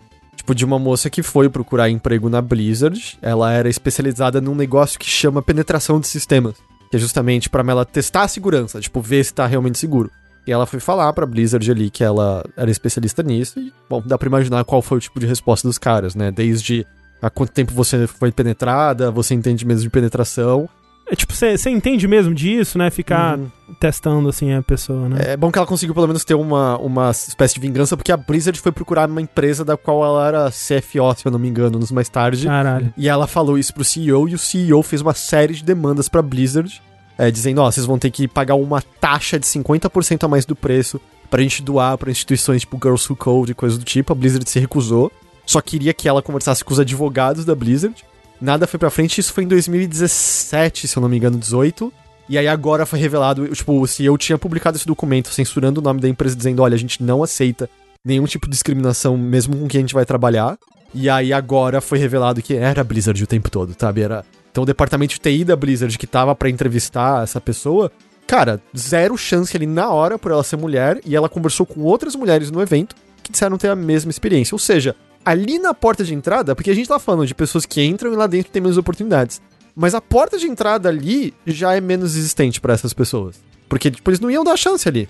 E, e é foda, né? Porque é, é aquela coisa do, do. de um estúdio como a Blizzard, né? Um estúdio que ganhou uma reputação aí, esses estúdios antigos, né? Que vêm desse, desse passado mítico, mágico aí dos, dos, dos videogames e tudo mais, e que a gente tem como algo que sempre teve lá e tudo mais.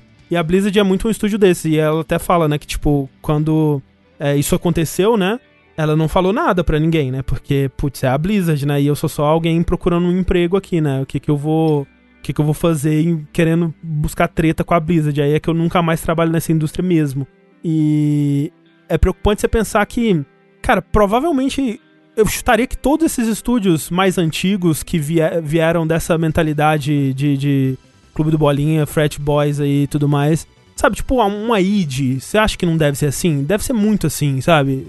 Não vai ter um estúdio grande nessa indústria que se salva. Não- É. E eu não tô dizendo que os pequenos são livres, né? A gente tem as histórias lá da, da Fail Better uns anos atrás e coisas assim. Sim. Mas assim, não vai ter nenhum estúdio grande que vai salvar. Todos vão ter alguma história dessa natureza e a gente só vai ver cada vez mais com o tempo, assim, que o que a gente tá vendo na Blizzard e o que a gente viu na Ubisoft não é exceção, é a regra, sabe? E é, eu acho que é Uhum. isso que talvez tenha que ser mentalizado, que é não é pra gente tirar. É aquela, é aquela coisa, não é pra tirar as maçãs podres. É que o problema é endêmico. O problema Uhum. tá na estrutura da indústria mesmo em si. E se a gente não botar ali ferramentas pra mudar essa estrutura mesmo em si, botar ferramentas que possam punir pessoas que cometam essas infrações pra poder colocar ferramentas que as pessoas se sintam seguras pra denunciar e sintam que a denúncia vai trazer mudança, cara, é tudo a mesma coisa. Vai ser simplesmente a primeira mensagem que a gente viu da Blizzard, que é tipo, o que, a gente faz pra simplesmente voltar pra normalidade se vocês voltarem a fazer o jogo pra gente? E é isso. Ah, não, e é- interesse. E é a mensagem do Webcoach, né? Não, a gente tá contratando uma firma que vai verificar, vai investigar internamente aqui e nada vai mudar, tipo, na Ubi- Ubisoft, sabe? É a sensação que dá, pelo menos, né? Vamos ver que parece estar fazendo mais barulho do que fez naquela época, pelo menos. É, Eu te- eu tenho essa impressão, talvez. Não sei se é porque eu tô. A gente tá bem no, no olho do furacão ainda. Mas, por exemplo, né, hoje tiveram algumas outras é, repercussões disso daí. Uma delas é que o J. Allen Brack, né, o presidente, até então presidente da Blizzard, está fora, né? Ele deixou o seu cargo, que vai ser assumido aí pela Jane O'Neill e o Mike Barra. Essa Jane O'Neill, inclusive, era a presidente da Vicarious Visions, né? Que a Blizzard absorveu aí em janeiro desse ano. Pra fazer É. codzinho. Pré, exatamente. E agora ela vai coliderar o estúdio aí. E, é, e é interessante esse aspecto hierárquico, porque antes do cara que saiu agora, era Presidente. CEO. Era CEO. CEO era o Morhaime, né? Então, exato, exato. Então, Ah, antes tá. do cara que saiu agora, era CEO. O cara que a gente tá comentando que ele saiu do cargo agora durante a treta, Uhum. é, ele era presidente. Aham, aham. E agora quem vai ficar no lugar dele são duas pessoas que são colíderes. Colíderes. E nenhuma das duas com grande tempo na Blizzard em si, né? Porque o Jay Sim. Allen ainda era muito das antigas da, da Blizzard, né? Sim, a- sim, sim. O Mike Barra, ele era da, da Microsoft, né? E entrou na Blizzard em 2019 só. É difícil, assim, por um lado, legal que o Jay Allen caiu, porque, quer queira ou não, tudo aconteceu. Quer dizer, na verdade, muito aconteceu antes dele estar no comando, mas parte disso aconteceu com ele estando no comando, né? As pessoas que estavam no comando não estão mais lá, formaram seus próprios estúdios. Mas também é muito difícil não sentir que. Cara, o Kotick tá feliz é, com isso, porque agora ele botou duas Exato. pessoas ali que ele consegue ter um controle muito maior da Blizzard do que ele tinha Que é o antes. que é o, o, o long game dele, né? Tipo, desde o quê? 2000 e... 17, Eu ia falar ali. 2016, 2017, mas desde antes, né? Desde, desde a compra mesmo, de fato, porque é o que ele tem feito, né? Que é colocar, é, é diluir o que era a Blizzard e colocar as pessoas dele ali Pra controlar o estúdio por dentro. Pra controlar, né? Então, tipo, desde que a Blizzard começou a, a não, não render o que era esperado dela por volta ali de 2016, 2017, né? É que a gente tem visto todas essas mudanças ocorrendo na, na cultura do estúdio, na, no jeito que eles fazem jogos e, e, e tudo mais. Combinando num estúdio que tá vindo de um desastre atrás do outro, né? Tipo, é, é a Blizzard tá vivendo, assim, um, um próprio inferno astral aí, porque veio de, né, desde, sei lá, Diablo Immortal, a o remaster do, do Warcraft 3, a, o, aquele lance lá com o, o jogador de, de Hong Kong. Hum. A galera não parece particularmente interessada em Overwatch 2. Over, é, os jogos, né? Sem falar aí do. do- parece que o- o- há uma, uma falência criativa até, né? Não, mas a, a manutenção dos jogos, né? Tipo, o, o Heroes of the Storm que morreu, o Overwatch que tá praticamente morrendo, sabe? É, morreu é uma palavra forte. Tipo, tem gente jogando ainda. Morreu o circuito de esporte dele. O né? Heroes of Homerwatch? Isso, Heroes of Overwatch. É, caralho, como é of que é? Heroes of the Storm. Heroes of the Storm. Tipo, tem gente jogando ainda. Não, mas ele, sabe? ele, ele parou de ter expansão, não é? Ele pode ter atualização, mas acho que tem pessoas que jogam ainda. Mas assim, mas é um jogo desses, MOBA, parar de ter atualização, Heitor. é- Ah, tá. É que pra mim morrer é tipo, cara, desligaram o servidor. Mas assim, é negócio, sabe? praticamente morrer, né? Ah, é, ele não vai crescer mais. Ele vai só É, sim, sim. definhar. E mesmo o WoW, né? O WoW tá tomando na cara aí do Final Fantasy XIV agora. Tipo, tem muita gente jogando WoW ainda, mas Final Fantasy XIV tá É, o, o crescendo, Shadowlands né? foi bom, né? Foi, foi uma expansão que deu uma revitalizada no WoW, mas Cara, mas as pessoas ficaram bem decepcionadas com várias coisas da expansão. Sim, sim. várias, várias. Tipo, o, o vídeo da cutscene final é dislikeado até dizer chega. O comentário mais popular daquele vídeo é excelente propaganda de Final Fantasy XIV aqui. É, eu acho que eles até botaram em privado um vídeo, alguma coisa Caralho. É, isso do, do final eu não tava sabendo. Mas é. Gostaria de acreditar, né, nessa nova liderança aí e até o fato de que são pessoas que estão fora dessa, dessa cultura que se formou internamente na Blizzard ao longo dos anos, que vão trazer um ar novo, talvez. Mas eu acredito mais, né, no, no Bob Coach que é, assumindo ainda mais o controle ali e matando o que quer que um dia fez, de fato, os jogos da Blizzard serem, serem únicos ou interessantes, sei lá. Assim, acho que matando, eu acho, olha só, sendo pessimista aí, eu acho que a Blizzard é capaz da Blizzard morrer e as IPs irem pra Activision, sabe? Alguma coisa assim. Sei lá, cara, tipo, Diablo 4 vai vender ainda bastante. Mas é que é, vai vender por tanto que eles querem, porque Overwatch é, foi um fracasso, de acordo com a Activision, sabe? Ah, é? Eu não sabia É, disso. porque a Activision conta que o Overwatch, o tempo de desenvolvimento do Overwatch não foi só do Overwatch, o Overwatch mais aquele, O aquele, Titan. pro- aquele Titan. projeto antigo. Porra, ficou 10 anos desenvolvendo e não gerou tanto quanto o Call of Duty, entendeu? Então eles é consideram um fracasso. E aí, olha só, pra fechar, a menos que vocês queiram adicionar outras coisas aí que aconteceram nesses últimos 20 minutos que a gente tá aqui, tá rolando agora também, ou vai rolar, um segundo processo em cima da Activision Blizzard aí, e esse em nome dos investidores, né? Os investidores que tinham já começado um- uma investigação do, do que estava acontecendo também, e agora estão se sentindo lesados porque as ações da, da Activision Blizzard estão em queda, né? Desde que o processo inicial eh, foi divulgado, essas notícias todas, e, e nessa semana tem eh, rolado uma queda grande por conta de todas as acusações e tal. E eles estão, esse segundo processo acusa a Activision Blizzard de ter intencionalmente escondido eh, esses problemas, né, e essas investigações internas que estavam rolando sobre assédio, para justamente inflar o preço das ações.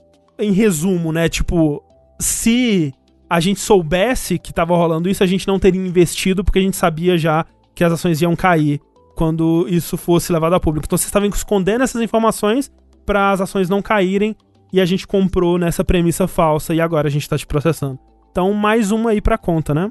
Porque eu acho que é importante até esse processo da, da Califórnia, ele foi feito com a Blizzard sabendo o que tava rolando, né? A Blizzard até Isso, diz isso. que eles auxiliaram no dando as informações necessárias, provavelmente com entrevistas dos empregados lá dentro. Então não é uma coisa que a Blizzard ficou, meu Deus, de onde isso aqui veio? Eles É, eles estavam sendo investigados há dois anos, né? É, eles ficaram putos com os resultados da Aham. investigação, mas eles sabiam que a investigação tava rolando. Isso não foi surpresa pra eles.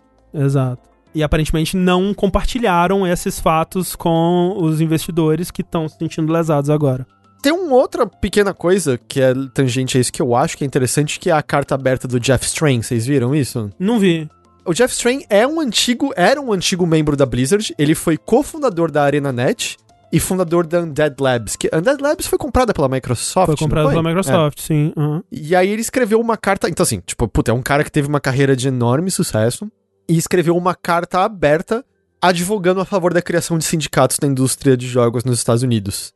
Ele na carta diz que pros próprios empregados dá suporte total e apoia que eles montem um sindicato. E aí alguns trechinhos da carta, é, por exemplo, ah, os fatos que vieram à tona nesta, nesta semana me deixaram enojado, mas nem um pouco surpreso.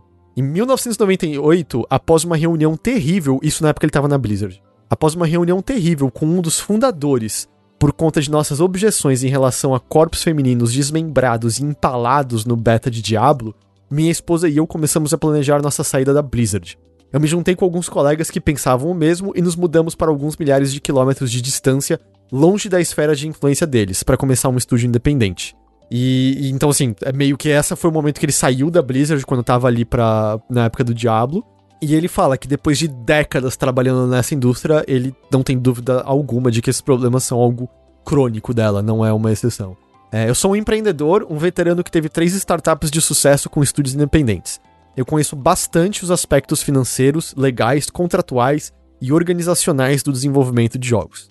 Eu também sei que eu não tenho nada a temer de sindicatos, assim como nenhuma empresa que paga seus empregados de maneira justa e igualitária, que dá seguro de saúde de qualidade e que respeita seus empregados, mulheres, POC, né, eh, People of Color, e LGBTQ+. assim. Então eu achei interessante que um cara que já esteve ligado à Blizzard, teve uma carreira de, de sucesso fora disso, tá dizendo, ou tem que sindi fazer sindicato. Que, tipo, é, é meio... Não é como se fosse ser uma solução perfeita, certo? Sindicatos Uhum. também têm os seus problemas, problema. mas pelo menos essas pessoas poderiam ter uma posição mais forte pra negociar, porque essa é uma outra coisa dessa indústria, né?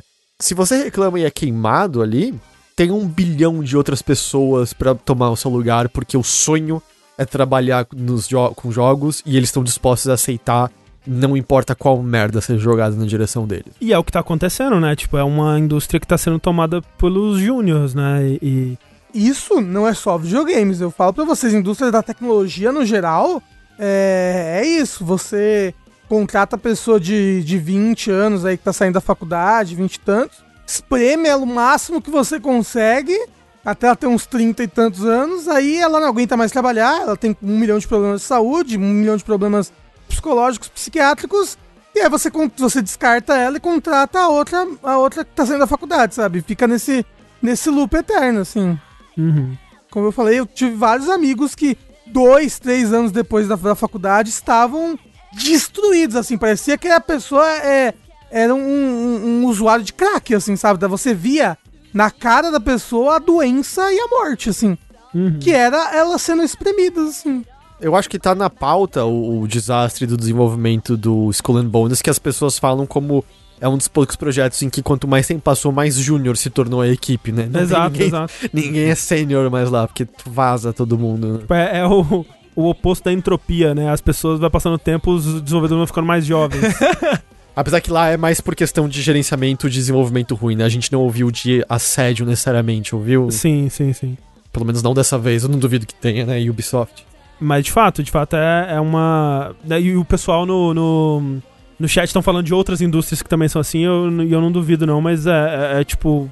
De fato, tem isso que você falou, né, Heitor, do, do, ainda do glamour, né, de trabalhar com, com o que ama, né, e aquela coisa toda do, do jovem que tá querendo realizar o sonho de entrar na indústria e tal. Então tem algum, alguns agravantes aí também.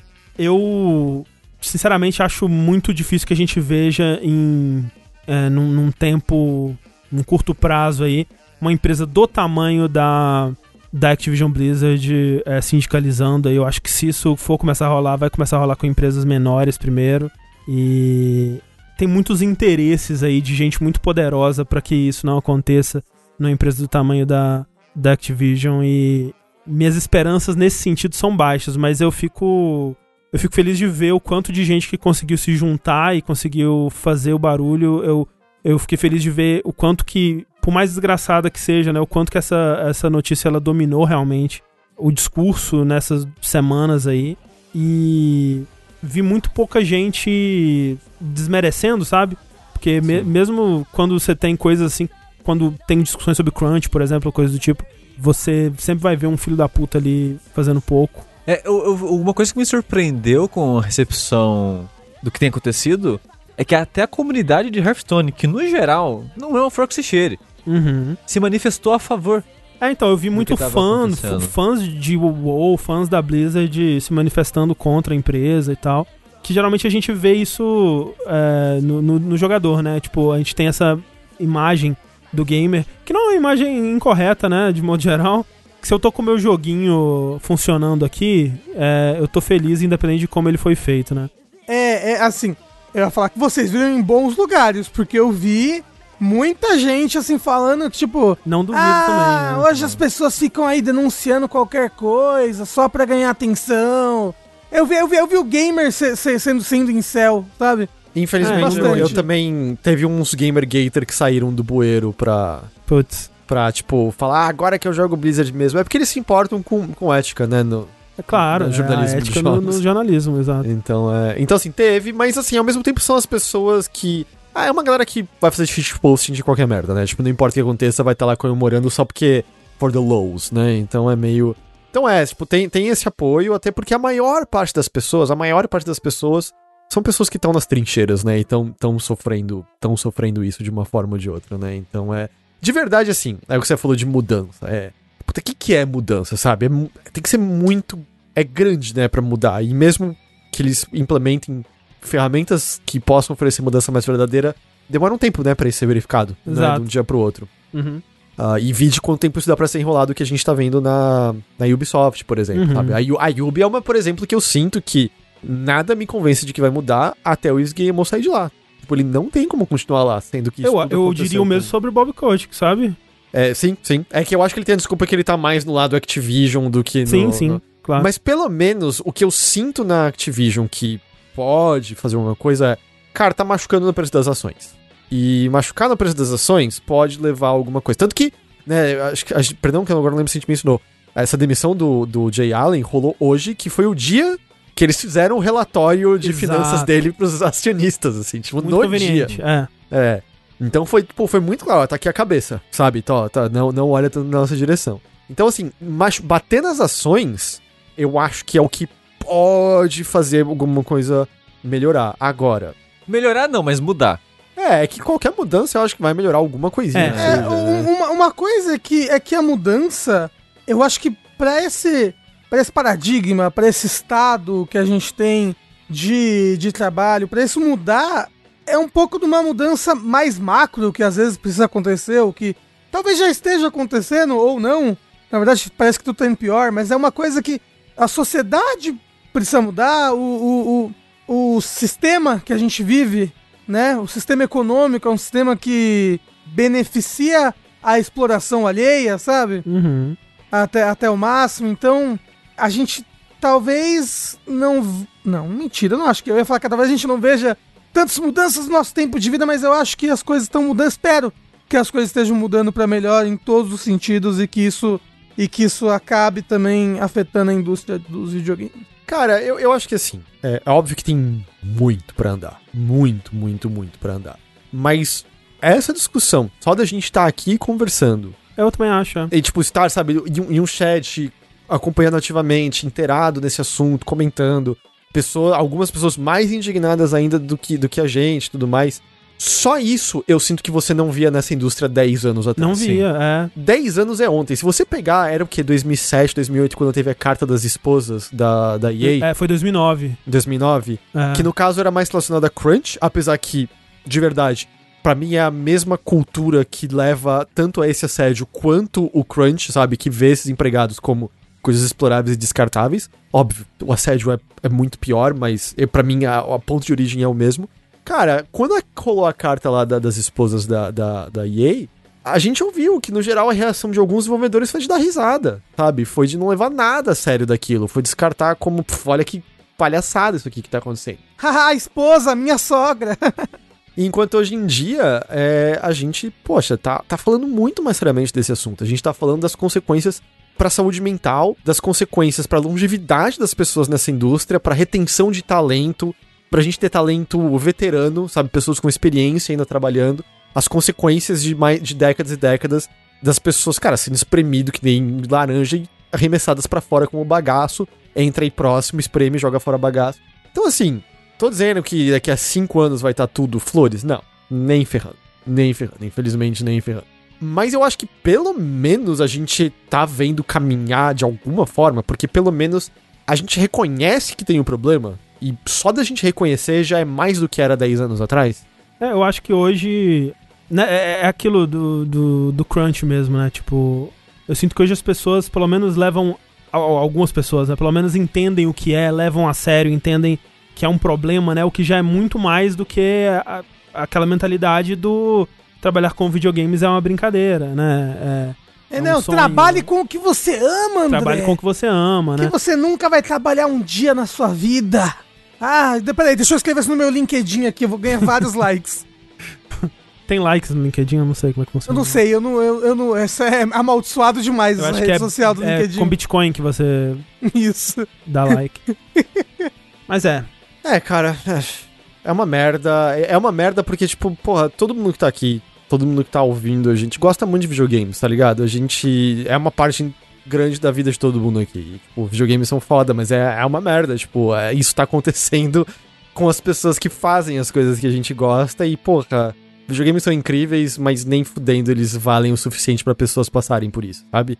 É, alguma coisa precisa mudar porque é insustentável, certo? É insustentável que, que isso se mantenha dessa forma. Não tem como. é, em vários sentidos, né?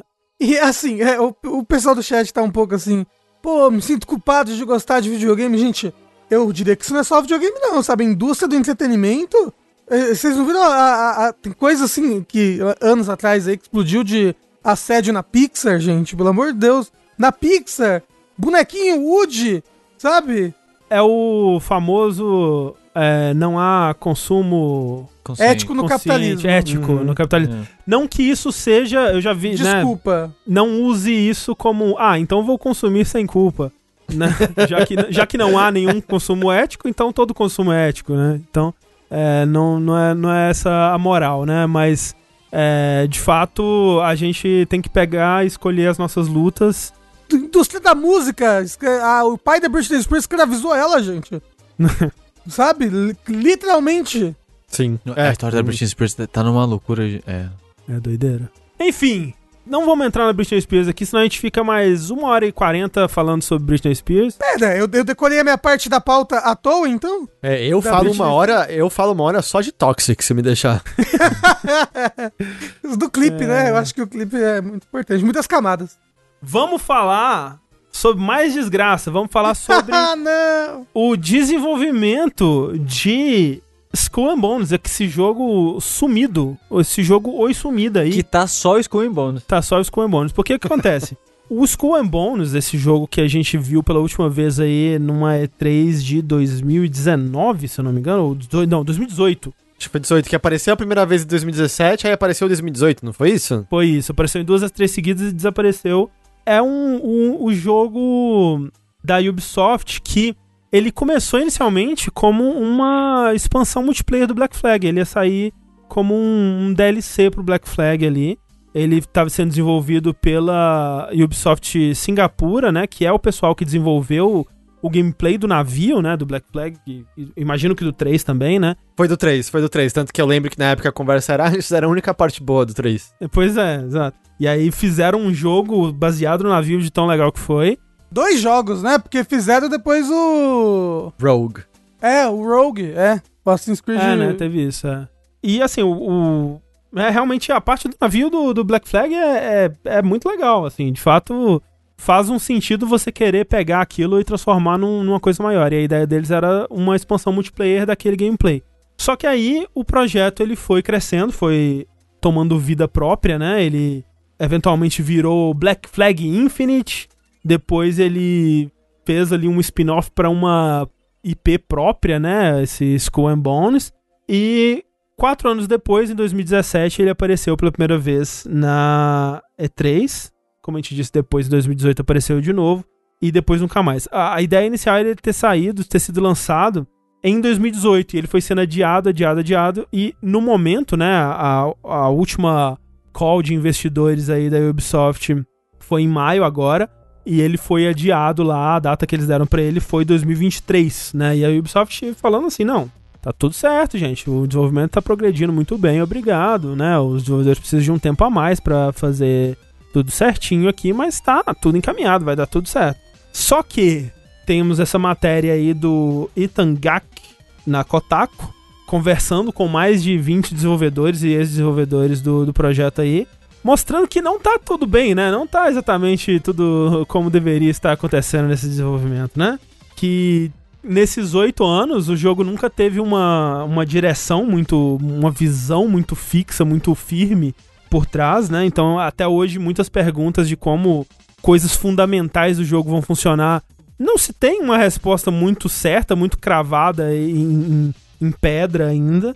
Ao longo do desenvolvimento, muitas pessoas passaram pelo projeto, muitas pessoas tentando tomar as rédeas ali, tentando é, deixar sua marca, né, e, e, a sua visão de como aquilo deveria ser, mesmo que isso significasse voltar atrás em coisas que foram desenvolvidas há anos por outras pessoas que estavam antes do projeto, pessoas indo e vindo, né, e, e nada ficando é, no mesmo lugar. Quase anualmente eles contam, né, que o, o jogo era praticamente rebutado ou sofria uma uma mudança muito grande que atrasava muito o desenvolvimento. Novos jogos eram lançados e se tornavam a inspiração, então no começo a ideia era ser uma aventura pirata mais com história e um mundo fantástico e tudo mais. Eventualmente eles caíram na ideia de ser uma, uma versão é, de Rainbow Six Siege com, com barcos. Depois eles viram o The Division, né? E as, as Dark Zones, acho que chamam, né? Aquelas áreas Isso. que os jogadores disputam, exploram e, e podem se voltar um contra os outros e tudo mais. É, eles queriam começar a tentar adaptar isso, né? Ter um pouco mais de exploração pro, pro gameplay. Depois, com o sucesso de Rust, eles, não, esse negócio de survival aí é que é o negócio, vamos trazer isso pro nosso jogo, vai ser legal. Depois, no Breath of the Wild, o navio podia escalar as montanhas. é. Mas assim, é tipo, eventualmente eles. Né, uma das perguntas que eles falam lá que eles sempre vão e voltam é: você joga com barco ou você joga com o pirata, né? E por um bom tempo, né? E quando eles mostraram o jogo na, na E3, você joga com barco. Mas aí, eventualmente chegou alguém no projeto que falou: não, a gente tem que controlar o pirata, a gente tem que sair do barco, a gente tem que poder explorar uma ilha e caçar tesouro. E É. até implementar isso mais um ano de desenvolvimento. E eu lembro que a primeira vez que apareceu era só o barco. E a segunda eu acho que já tinha isso de não, você vai ter o cais e mostrou meio que um pier, assim, com as pessoas andando e Pois tal. é, pois é. é, uma- que esse era o inspirado já por Survival, não sei, era o que ia ter mundo, né, PVE Isso, e coisas isso. assim. Essa era a versão que a gente viu, né? Daqui a pouco vai virar um. Como é que chama, André? um Vortex, um, um. Como é que é? É um metaverse. Isso, um metaverso. Um vortex. Vai ter, vai ter, vai, é o vai ter nosso show. novo podcast. É o Vortex. É, e, e assim, né? Você falar assim, não, pô, o pirata tem que precisar, tem que poder sair do barco e explorar uma, né, uma ilha e caçar tesouro. A mudança que isso traz de um jogo que antes era um Rainbow Six Siege de barco, né? É monumental, assim, é gigante, é outro jogo, basicamente, né? Toda uma nova economia, mecânicas, progressão pra considerar. Eu acho que eles mencionam que a própria engine não tava feita pra isso. A engine tava feita pra ser só no barco. E aí, de repente, é, não, você vai sair e pegar recursos. Tipo, puta, ok. Não, caralho, você imagina, imagina, Heitor, a reunião em que decidiram isso. Você é o lá o desenvolvedor, tá há quatro anos trabalhando no barco, não sei lá o que, o negócio do barco, aí chega. Então, gente, agora, esquece esse negócio de barco. Esquece. O negócio agora a gente um vai sair sonho, do tive um barco. sonho aqui, esquece o barco. Não, meu filho tava jogando um jogo ali que eu vi. Falei, caralho, filhão, você tá escalando essa montanha todo sozinho? Ele, ô papai, e se o barco escalasse? É, mas, cara, pior é que você brincou, é, perdão se eu tô queimando coisa, André, mas isso- tem um relato de uma pessoa que diz que a galera que tem trabalhar lá na Yubi, é na Singapura, né? Singapura. Meio que eles vão meio que fazem o mínimo possível e tentam não fazer, porque eles falam, cara, tudo que a gente faz é jogado fora um tempo É, depois. é isso. E aí, é por que eu vou ficar me esforçando pra fazer o máximo aqui? É um termo que eu ouvi pela primeira vez no, no- quando eles estavam falando do remake do The Last of Us, né? Que é o alimentar a fera, né? O Feed the Beast, né? Que, tipo, quando você tem um estúdio trabalhando num jogo desse tamanho, né? Com a quantidade de gente que tá trabalhando, porque o projeto começou com umas 100 pessoas, mas ao longo dos anos foi evoluindo e hoje em dia ele tá com 400 pessoas nesse projeto. E é um projeto que, durante muito tempo, as pessoas não sabem pra onde tá indo. Tipo, a sensação quando você tá há tanto tempo nesse projeto e vendo as coisas indo e vindo e o seu trabalho sendo jogado fora, né? Que eles falam que, tipo, recentemente chegou uma, a- as últimas pessoas que tomaram a, a liderança do projeto, do nada falaram, ô, deixa eu ver aí o, o documento de design de 2016, vamos voltar pra ele. E tipo, porra, cara, os últimos quatro anos você vai jogar fora mesmo, não é possível. E vendo esse processo todo, a galera fica nessa, tipo, ah, eu vou fingir que eu tô trabalhando aqui, né? Porque quando eles decidirem o que vai ser o jogo, eu faço o meu trabalho de verdade. Porque, Por quê? porra, Porque, tipo, imagina realmente você passou anos trabalhando num negócio pra ser descartado, sabe? Dói, deve doer muito. Vocês lembram de um jogo aí? Um jogo esquecido? Ninguém vai, nin- ninguém vai lembrar. Vou falar o nome agora, vocês vão ficar o quê? Duke Nukem Forever. Não, Ele ficou o quê? Um 11 clássico. anos em desenvolvimento? Acho que foi tipo isso, né? Esse jogo, ele tá De, supostamente... em desenvolvimento, né? É, em, em então... diversos estágios. Em e- diversos estágios, em muitos desses estágios era igual esse de, ah, não vou fazer nada não, vamos jogar fora. É. Eu mesmo sou assim. Eu não vou fazer, não. Vou morrer um dia. Pra que, que eu vou fazer É, eu só coisa? queria dizer que esse jogo já fez 8 anos. É. Se ele sair mesmo em 2023, que agora é a data mais recente suposta, ele vai ter 10 anos. É. Ô, Sushi, tem um nerd player desse, desse de Skull and Bones de dois anos atrás. Tipo, era, tava completamente jogável ali o jogo, sabe? Tipo, era um jogo de batalha de navio. É, tem, tem gente que fala que eles já poderiam ter lançado o jogo em Early Access e aí ir incrementando com o tempo, né? É, esses funcionários que falam isso. Outros desses funcionários falam que o jogo nunca, nunca teve além daquele demo que eles mostraram na, na E3 e era, e era só aquilo e que a ambição do jogo ela foi crescendo e mudando e esse é o problema, que ninguém sabe de verdade o que que tem que ser, o que que vai ser esse jogo, né? E essa essa essa ausência de um de uma chegada, sabe? Eles não têm uma linha de chegada. E assim, a gente até ouve de jogos em que, olha, tem um diretor criativo que tá liderando, que ele também não sabe onde é a chegada, mas ele tem uns conceitos e, e vai levando isso em frente que dá certo. Se eu não me engano, o Sea of Thieves, justamente, pegando barcos e piratas, teve um conceito meio assim. Tanto que até o Everwild tava nessa direção também. Sim, e aí sim. saiu o diretor criativo da Rare. E ele tava tipo, ah, esses conceitos nos planos dele, ele saiu. E aí eles basicamente rebutaram o jogo que era, bom, a partir do momento que saiu a pessoa que por mais abstrato que fosse, tinha mais ou menos a visão pra onde a gente tava indo, ferrou, vamos começar do zero porque a gente não tem como seguir o, o sonho de outra pessoa aqui Sim. sem saber o que ela sonhou. E aí o lance do Bones é que já trocou de três vezes, né? O diretor criativo, tá numa Pelo diretora menos, é. criativa agora. E aí parece que essa galera chega e traz os sêniores que eles gostam mais e muda o estúdio inteiro e aí não sabe o que fazer e tudo mais. E tem toda uma coisa de. de não, não rola uma. Uma confiança muito grande da, da sede da, da Ubisoft Paris, né? No estúdio de Singapura, assim. Então eles estão tentando fazer por, por comitê, né? Algumas decisões e. Só que eles não estão com a mão na massa ali pra entender o que, que o jogo precisa, o que, que o jogo pode fazer até. E aí chega no, no problema que você falou, da engine não tá preparada pra isso. E a- a- o tempo vai passando e as coisas que, né, quando eles começaram a fazer era o começo da geração do PS4 e agora esse jogo, né, já, já estaria ultrapassado. E aí tem que mudar a tecnologia, tem que mudar os assets. O pessoal do chat tá falando que eles reclamaram que eles iam ter que melhorar o jogo pra nova geração. A nova geração que eles falaram é do PS4, né? Porque se, se esse jogo tá. Ele foi feito ba- baseado com o negócio do. do Assassin's Creed Black Flag, era do, Play- do, do PlayStation 3. Eles tiveram É, que. o Black Flag é 4, é lançamento do PS4. É, o Black Flag é cross-gen, né? Ele é cross-gen. É. Mas se eles tiveram já que melhorar pro PS4, agora eles vão ter que melhorar pro PS5. Se eles demorarem muito mais. Pra- Melhor pro PS6 já. é, vai lá. pro Switch Pro. É. Tem o pessoal no, no chat falando que isso é certeza que é lavagem de dinheiro, mas o curioso é que possivelmente não é, porque Pois é. É má gestão. parte do investimento do jogo vem do governo da Singapura, que ela investiu Isso. no estúdio da Ubisoft. E parte do acordo para esse investimento era que eles tinham que publicar, eu acho que algumas IPs novas criadas pelo estúdio de Singapura. E o Skull Bones, um dos motivos dele ser uma nova IP é por causa disso.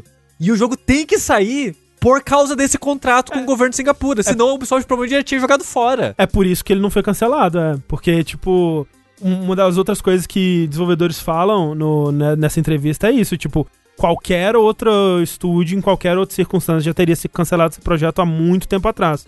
Pela confusão de desenvolvimento que tá. E eles não podem, ou pelo menos eles não querem fazer isso ainda por causa desse contrato aqui. Não só veio dinheiro do, do, do governo, mas também é, isenções, né? Subsídios aí. Pra projetos futuros, imagino também aí, então. Se o, se o dinheiro veio do governo, deve ter corrupção no governo. Aí. Aí é outra história, Aí é né? outra história, né? E a outra coisa também que parece, né, que ah, você fala, ah, por que, que não lançaram em Early Access? É meio. Sei lá, a estrutura da Yubi, né, de uns bons anos pra cá, parece bastante isso de, cara, é um jogo gigante, live service, vai trazer essa grana gigantesca desse jeito, não parece que eles arriscariam numa coisa menor Early Access, porque até pegando a comparação com Sea of Thieves, Sea of Thieves não foi Early Access, mas o Sea of Thieves teve o Game Pass ao lado dele desde o lançamento, Uhum. e foi um jogo que começou de minuto, né? Eu lembro que minha reclamação dele na época era justamente, puta, não tem muito pra fazer aqui. Aham. Mas o que tinha ali engajava, né? Era bem feito, era um mundo carismático e tudo mais. E aí eles foram botando mais coisa lá, botando mais coisa, botando mais coisa, e hoje em dia é um jogo que tá recheado de coisa, tá saudável, né? Tem um público que não para de crescer e coisas assim. E é meio. É um caminho muito diferente, né? De tipo, ó, tem que sair já sendo um jogo de barco pra acabar com todos os jogos de barco, sabe? Ah, então tá, tá, tá feito então, pode lançar. O chat já tá já. Rafa, nem vem, cala a boca. Rafa, não. Que já estão preparando Sea of Thieves, é? Eu não Já se eu lançou? não- Você não gosta de Sea of Thieves? Eu não tô. Não, eu gosto. Eu só queria que tivesse jogo, né? Pra jogar. É, eu, eu, eu, tô- eu tava pensando depois que a gente gravou o último Vértice de Jogos, Rafa, que foi o vértice mais curto dos últimos oito anos, É que o Andrezinho não tava. o que você bebê. poderia ter falado do Sea of Thieves, que você jogou, Podia, jogou, né? jogou e não falou em lugar nenhum. Ai, acho que às vezes é, o meu silêncio é, é tudo que eu tenho a dizer sobre Thieves. É justo, é justo. Vamos ver, vamos ver como é que como é que vai isso aí. Se a gente der sorte, talvez até 2036 a gente tenha um remake de Skull and Bones. Que tal? Que tal? e que tal falando em Ubisoft e Hum. falando em remakes, a gente falar do remake de Dead Space. Olha aí, Aquele jogo que foi o primeiro jogo que eu baixei no Game Pass. olha só, que bonito. Pra quem acompanha as notícias mais de perto, já deve ter visto que semana passada a EA teve enfim a sua apresentação da E3. O EA Play, né? É. E ela meio que não mostrou nada, mas no fundinho falou que vai existir de fato o remake do Dead Space. Que é algo que os leakers aí já estavam falando há, sei lá, mais de anos já. Faz bastante tempo que o pessoal tem falado que ia rolar. Os bichos de Resident Evil 2 estavam lá com a língua da Dead Space. Isso. E tinha gente mais próximo do anúncio dizendo até o estúdio que faria e acertando, né? Aham. Que no caso é a Motive. Exato, a EA Motive que é o vai pessoal fazer. do Star Wars Squadrons. É, então, eu, eu sinto que a EA ela meio que só oficializou, porque meio que já tá, todo mundo já tava sabendo mesmo. Porque é um teaser, muito teaser, É bem teaser, é. que a função é só te provocar mesmo, de falar, olha, tá sendo feito. Me provocou, Sushi, você sabia? Quando começou a tocar Twinkle Twinkle Little Star, eu me lembrei, assim, do meu, do meu primeiro Dead Space. Do, do se- você entrevistando É o verdade. diretor. Me lembrei de bebês no corredor. Você entrevistou o Glenn Schofield? Né, na época, é, foi... Você zerou os dois Dead Spaces? Eu? É. Sim. Não, é que o 3 não existe. Tem, tem o de Wii, o de Wii era legal. Extract. Hoje, É. o de O Wii, de, o de Wii eu zerei também. Eu zerei até o de celular, que era bem Esse legal não- também. Esse eu não sabia. É porque, na época, eu era mais cagão com videogame e tudo mais. E eu achava muito assustador o primeiro Dead Space, por exemplo. Achava Não, era, muito. era bem assustador. Você era menos cagão antigamente? Era mais, mais. Não é possível mais? Quando é, quando é bom, vale a pena. Nossa, não é. Não é possível alguém ser mais cagão do que você, André. Pelo amor Agora! de Deus. Foi o que o Rafa acabou de falar. Mas assim, de fato eu sou muito medroso com o jogo de terror. Mas assim, o que eu- a minha técnica pra os jogos tipo Dead Space, porque o que, que é o Dead Space? Ele é um jogo de terror do tipo monstro no armário. Você tá andando e pula um monstro do armário. Aí, meu Deus do céu. O que você faz? Você entra numa sala, fecha o olho e sai correndo. Aí você ativa todos os monstros no armário e aí você luta contra eles. Porque aí você não toma susto, entendeu? Ou atira no cadáver no chão, porque ele tá fingindo que ele tá morto. Atira, Vai atira no cadáver, pisa no cadáver, Pisa. sai correndo pela sala, ativa todos os monstros e aí luta contra eles. Era essa a minha técnica com Dead Space, mas é assim, de fato ele me dava muito medo. E eu gosto muito dos dois, cara, do 1 um e do 2. É, o, o primeiro pra mim é o melhor, mas o dois é muito legal. Eu acho que eu gosto mais do 2 até. Gosto mais do dois. É. É, o dois tem aquela cena inicial do olho maravilhosa, né? Aquela, aquela cena. Não, Não. é mais pro final, é mais pro É, final. a cena do olho é mais final, mas é, você tá falando no começo tem uma cena maravilhosa que é do cara transformando na sua cara, assim. Ah, Tá, o rosto dele vai despedaçando, assim. É, é, o negócio do olho é bem no finalzinho, né? Aquela porra É. entrando lá. Não, gente, não é no começo? O olho não. Não, o olho é bem no É, final. não, é o cara transformando na sua frente, que está amarrado, não é? Quando ele tá Isso. transformando. Você tá na, na camisa de força, né? E É. tal. Mas o, o primeiro Dead Space foi, acho que a segunda platina da vida. É mesmo? Caramba! Qual que foi o Dead Space? Acho que foi o 2 que eu não consegui platinar, porque tinha uma dificuldade escrota pra caralho, que só tinha 3 saves o jogo inteiro. É, quase Eu- um permadeath. Eu cheguei, tipo, no 70% final do jogo, morri e fiquei puto pra caralho, nunca mais Porra. tentei. Então, admito que eu usei uma manha pra platinar. Tinha um Hum. bug que você. Se você abria lá a melhor armadurona de todas Uhum. do jogo, terminava o jogo. E eu terminei no hard. E começava outro save sem desligar o jogo, você já começava com a armadurona boa, sendo que você não podia. Hum. Então eu joguei no Expert, lá o dificuldade mais difícil, já com a armadurona melhor. E não tinha O 2 problema. isso? Um, um, Ah, tá. um. Aí eu, aí aí. eu terminei. Aí fiz até direto só com o, com o Plasma Cutter, que é a arma mais legal pra ganhar também. Eu ia falar que é no 1 ou no 2 que tem a arma que é um, um negócio de torcida americano que faz bum, bum, bum. Sabe? Uma. Sei, sei, uma- aquela luvinha número 1. Um. Isso, uma luvinha de número 1, Ah, um, tá, sabe? sei. É, acho que algum dos dois tem isso mesmo, eu não lembro qual, Eu não mas lembro eu acho que eu lembro disso agora que você falou. Enfim. É um dedão de espuma. Isso, obrigado, Bernardo. Mas a parada é, a EA enfim anunciou oficialmente que está trabalhando no, no novo Dead Space, que na verdade é um remake do primeiro Dead Space. Isso, é bom lembrar, não é um remaster, é um remake, é, e aí vale até o que a gente falou quando a gente tava falando dos rumores, né, que se confirmou que a inspiração aparentemente é realmente o remake do Resident Evil 2, né? E eu acho que eles querem fazer algo no mesmo tipo, porque em entrevistas depois, já, já se sabe hoje em dia, o principal conceptual designer, não sei como dizer isso, mas a pessoa que tá fazendo os monstros, a parte visual, é o mesmo cara que trabalhou no Dead Space 2. Uhum. O diretor, É o Eric Baptizat. isso que veio da Ubisoft, olha só, ele trabalhou sendo diretor do Assassin's Creed Valhalla e Isso. outros Assassin's Creed. Ele foi lead designer no Origin e no Odyssey, eu acho. Não, foi o também. Black Flag Unity e o Origins. Ok. E junto com ele veio outro cara da Ubisoft. É, tem, um, tem uma galera veterana da Ubisoft, tem uma galera É. da BioWare, uma galera do da Visceral, né, do, do pessoal do Dead Space original também. Isso. E em entrevistas, em coisas ditas, né, entre o anúncio e agora, já, já se sabe disso, né, que é um remake, remake mesmo, é a inspiração do Resident Evil 2, que a história, eles vão meio que mexer um pouquinho de tudo, aparentemente, que vai ser o mesmo acontecimento de, ah, a nave lá em Shimura deu ruim, o pessoal tá indo consertar, opa, coisas acontecem, monstros, plasma cutter e tal. Namorada do Isaac. Isso, essas coisas ainda vão estar lá, mas Nicole, eles querem expandir o gameplay, expandir isso, expandir a história. Então é meio que o Resident Evil 2 mesmo. É, tipo- fez mesmo. Até no, no, no sentido de encaixar melhor com as sequências, né? O que já demonstra um interesse em fa- refazer as sequências também, imagino, não sei. É, bom, é EA, né? Pô, É. Eles não vão fazer um só jogo e tá satisfeito com isso. Mas é, é, não, é. O que eu acho que assim, é que eles confirmaram com a entrevista, mas o teaser, pelo menos, por mais que já tivesse vazado tudo, a gente já sabia. Confirma, né, que de fato a ambientação é o primeiro jogo, porque a gente via a Ishimura ali de fato, Uhum. né? Então. Mas foi pouco, né? Depois de ter vazado tudo, eu achei que a Pois gente é. veria um gameplayzinho Sim. ali, pelo menos. É, nem que fosse um trechinho dele andando num corredorzinho escuro, É. um monstro pulando. É que eu não sei se eles têm isso pronto também, porque o jogo, a previsão é tipo 2024, 2023. É, eles né? falaram Ah, que tá é bem tão no longe assim? ainda. É, É. Eu achei que tava mais avançado que isso. Não. Mas de qualquer jeito, eu acho que assim, Dead Space eu sinto que a EA conseguiu matar tão matado, sabe, com a, o 3 e o cooperativo que. E microtransação. E microtransação, as pessoas. E eu, lembra, o 2 tinha multiplayer. Não precisava de multiplayer aquele Tinha. negócio. É. Mas Resident Evil tinha multiplayer. Vai- sair ano que vem até o multiplayer do 8, né? O Reverse. Ah, Adia- é, né? Tem... Adiaram pro ano que vem. Não, mas, mas na época o Resident Evil tinha multiplayer. Qual? O 5, o cinco, 6. quatro, é. Ah, tá, na, ah, tá, na época. Entendeu? época, Então o. Dead Space tinha que ter multiplayer também. Acho como assim.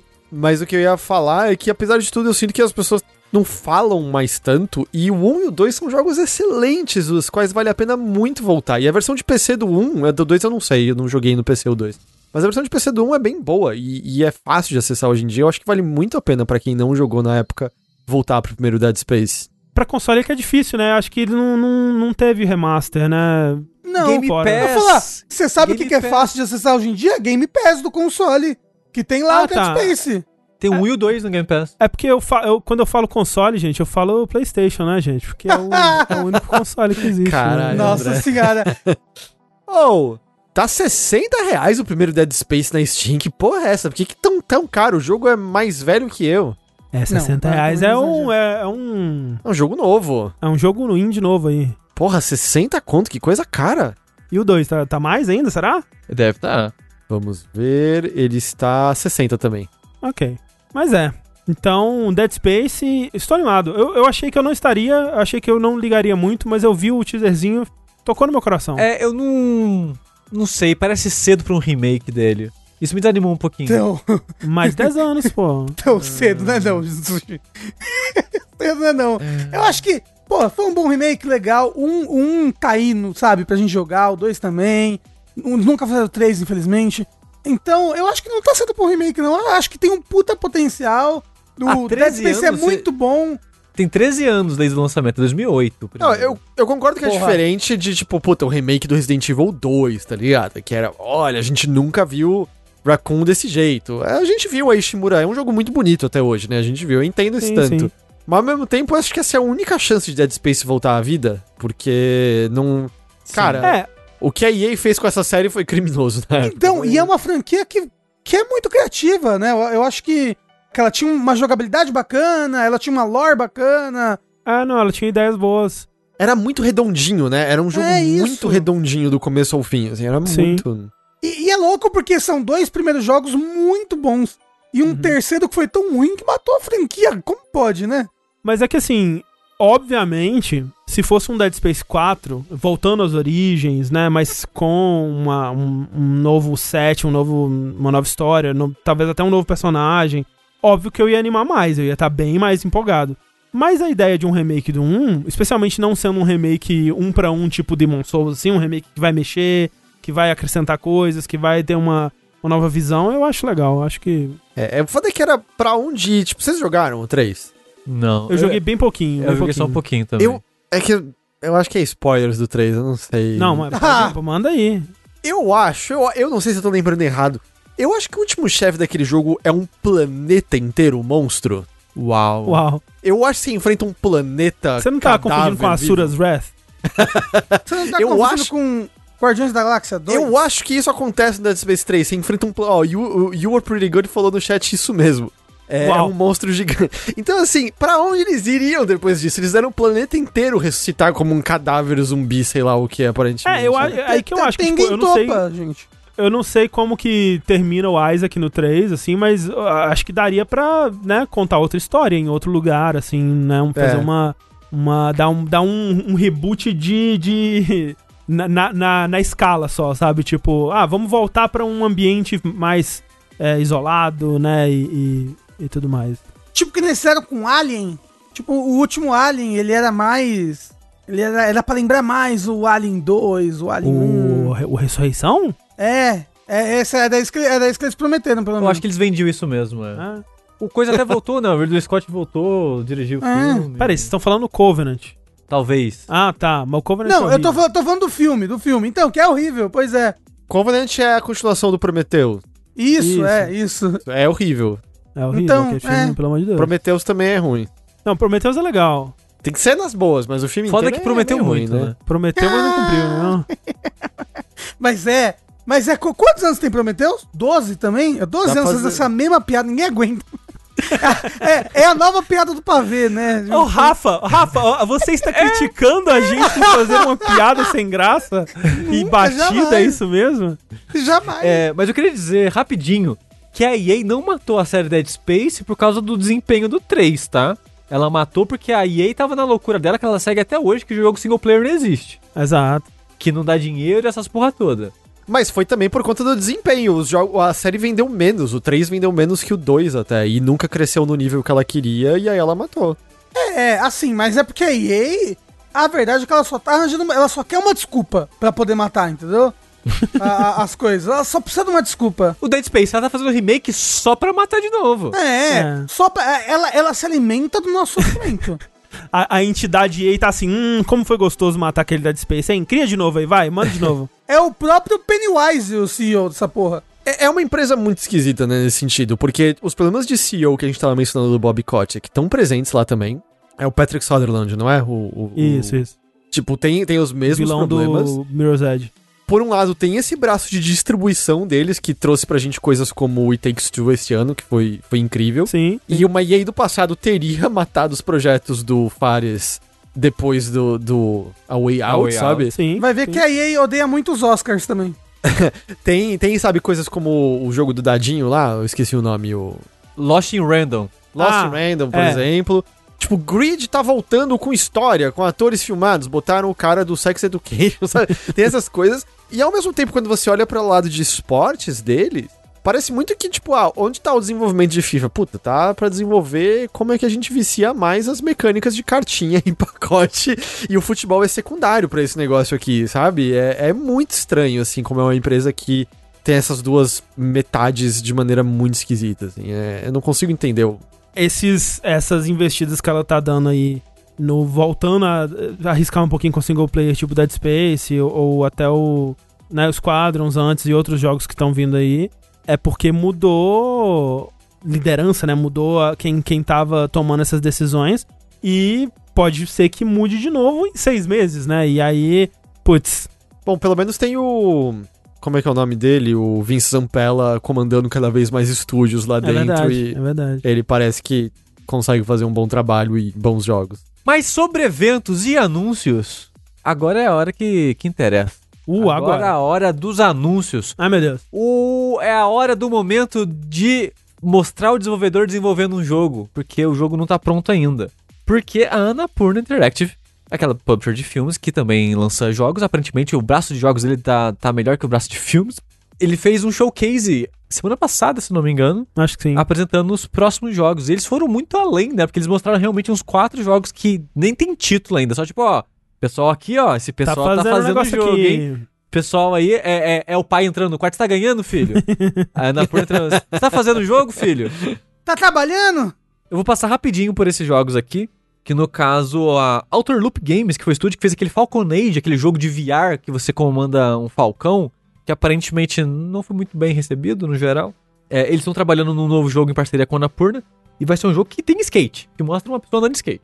Tony é Hawk. a moda. A Oito. moda agora é andar de skate. Não, já tem o Tony Hawk 8. É, não, é, é, viu a menina brasileira lá na, na Olimpíada, Isso. falou, a gente precisa fazer um jogo disso agora. Agora, manda aí. Aí tem o Ivy Road, eu fiquei surpreso com isso, é um novo estúdio fundado pelo David Redden e a Carla Zimonja. Carla Zimonja que é uma cofundadora da Fulbright Company. É verdade? Eu fiquei meio que em choque vendo que ela saiu da Fulbright. E esse Dave Ridden é o cara do Stanley Parable, que também fez aquele... Beginner's Guide. Beginner's Guide, isso aí. É, então os dois juntos estão fundando esse estúdio Ivy Road e estão fazendo um jogo aí. E é isso. Esse eu não conheço, a Jessica Mack, que trabalhou em Everyday Shooter e Sound Shape, também está fazendo um novo jogo. Olha aí. E a No Code é aquele estúdio que fez um jogo que é tão bom que tudo que ele merece é ser observado de longe. No caso, eu tô fazendo uma piada com o jogo Observation, que eu acho bem ruim, mas as pessoas gostam, aparentemente. É um bom jogo. Eles falaram que estão trabalhando no próximo jogo. Eles não fizeram Observation pra ser um jogo de terror. Eles queriam que fosse só um jogo, uma, uma ambientação boa, né? E imersiva e tal. E como as pessoas tiveram uma recepção meio que. Não, esse jogo era de terror, senti medo. Aí eles falaram: próximo agora é de terror, vocês vão ver só. Agora que agora a gente não tava tentando e ficou terror, então agora que a gente vai tentar vai ficar muito mais terror. você vai ver. Exato. Então a No Vai Code ter só vários falou. pulos, vários. É, como é que pula? É, pula assusta. Isso. Isso. Então a No Code anunciou que está trabalhando no próximo jogo e será um jogo de terror. Aí agora a gente vai pros jogos que estão mais próximos do lançamento, onde a gente já tem trailer, já tem carinha, já tem data pra alguns. Como eu The- não peguei trailer de quase nenhum, porque eu achei que o Sushi ia falar de menos jogos, mas tudo bem. Desculpa. Mas eu acho que não tem tantos jogos assim, dá pra falar um pouquinho de cada. Um dos jogos falados é o Artful Escape, que não aguento mais ver. Não aguento mais também. Cansei. É. Pra quem não lembra que, de nome, qual jogo é esse? Se você assiste, acompanhou a E3 há uns 3 anos aí, você já viu esse jogo, que é um carinha de óculos, uma guitarra, correndo por um cenário side-scrolling.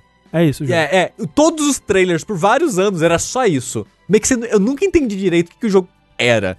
Ainda não entendo. O último trailer mostra pelo menos umas partes fora das fases, né? Você conversando com outras pessoas, tendo uma parada da, da vida do cara, que é um compositor, ele tá criando uma persona e barará. Tem vários atores famosos, Vários atores famosos. E confesso que eu achei ele mais bonito agora do que nos outros trailers. o que é um bom Fiquei, sinal. curio é, fiquei curioso com essa parte da, da história da, da, da carreira do músico, criando uma persona e tal. Mas não sei se eu. Eu não sei o que o jogo é ainda, então não sei se eu tô animado. Você falou do trailer, que a gente sempre vê a mesma coisa, tem vários atores famosos. Achei que você tá falando daquele jogo que é num quarto. Que... Não, esse é o 12 Minutes, É, que também dá na purna, mas não tá aí não. Isso. É que já sai agora, né? É. Aí também teve mais coisa do Neon White, um jogo que já foi anunciado também, se eu não me engano, no Nintendo Direct da vida. Uhum. Do eu- Ben Exposito. Exato, é o novo jogo do Ben Exposito, o cara que fez o Donut County, aquele jogo onde você é um buraco negro sugando tudo à sua volta. Sim, você era o Brasil. E nesse jogo, ele é um FPS com jogo de carta ao mesmo tempo, que é uma ideia muito interessante. Nesse trailer novo, eles venderam de uma maneira que fez mais sentido pra mim do que o outro, porque na verdade esse trailer é um trailer de gameplay com o Ben Exposito narrando o que tá acontecendo, né, explicando a lógica do jogo Uhum. e tal, que é um jogo em primeira pessoa de fases curtas de objetivos simples que você quer fazer que ó, você tá aqui, você quer chegar lá, matando esses monstros, coletando as coisas e chegar no final da fase. E ele até chama durante o vídeo, descreve o jogo como se ele fosse um speedrun, fosse um gênero, né? Hum. Que ele fala, ah, esse jogo é um speedrun FPS, uma coisa assim que ele fala, esqueci. Que você, ao longo da fase, você encontra cartas, que as cartas têm dois usos. Você pode, elas são uma arma, por exemplo, você pega uma carta da escopeta.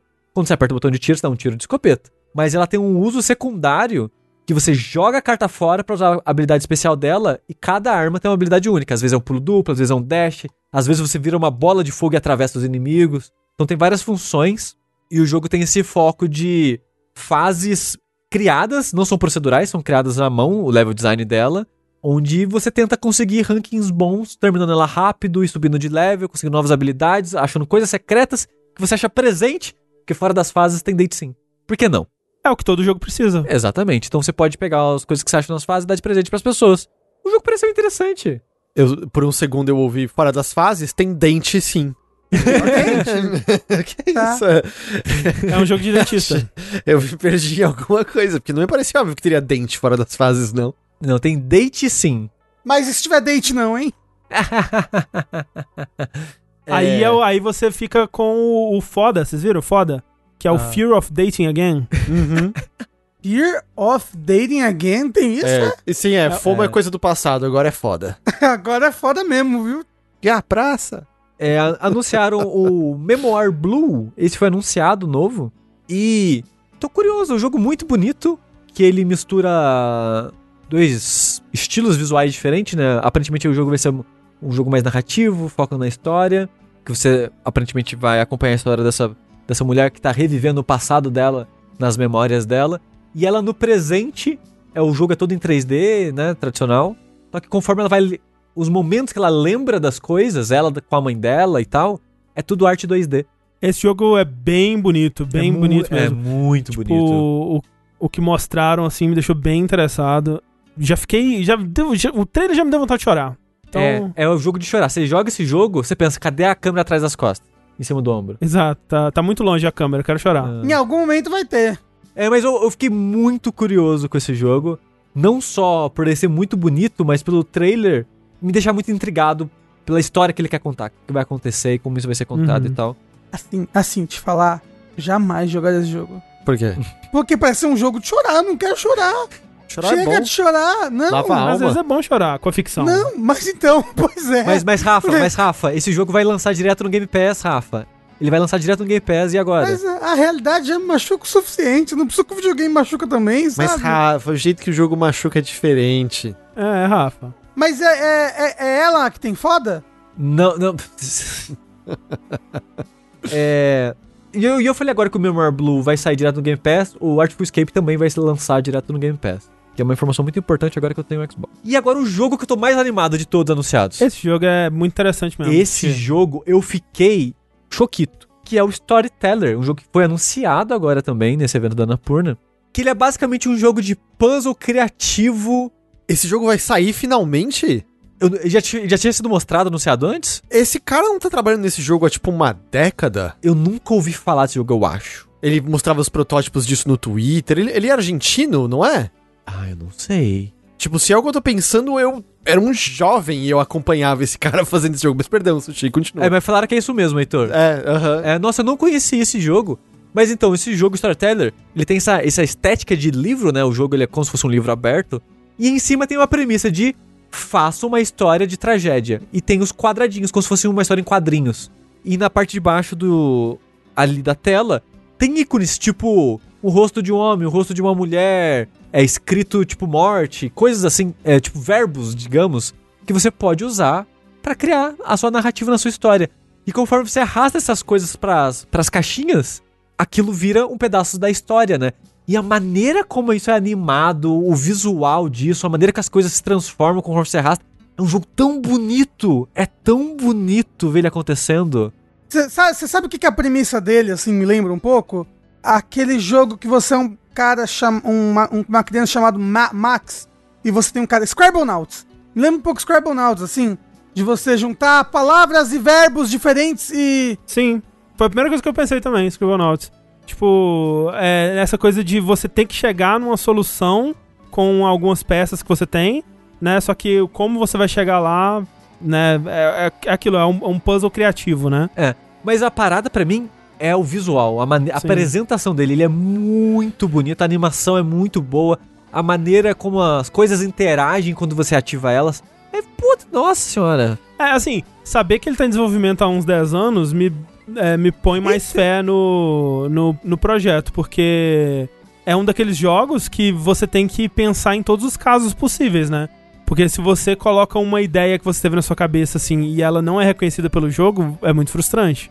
Cara, é, é muito louco porque assim, eu tenho memórias. Puta, eu acho que se bobear é lá de 2009, 2010, de ouvir ele Caramba. falar disso a primeira vez e ele compartilhava coisa no Twitter. E é curioso porque eu descobri o é, Daniel Ben, ben Mergemi, não é isso? É, o Daniel alguma coisa, isso aí.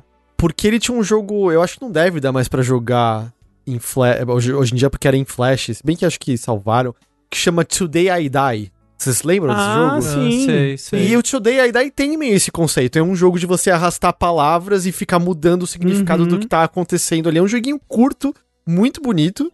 E era dele, era justamente dele, assim. Era pra, Faz dá pra ver sentido agora. que é ele meio explorando essa, essa ideia, mais ou menos, né? Ah, e um detalhe, já tem demo desse jogo no Steam, caso você queira experimentar. E tô bem animado pra esse jogo. É, vamos ver o que vem pela frente. E o último jogo anunciado foi o Skin Deep, que é um jogo que já tinha sido mostrado antes, que é o novo jogo do da Blendo Games. Que é um trailer muito confuso, não entendi nada. É um jogo da Blendo Games.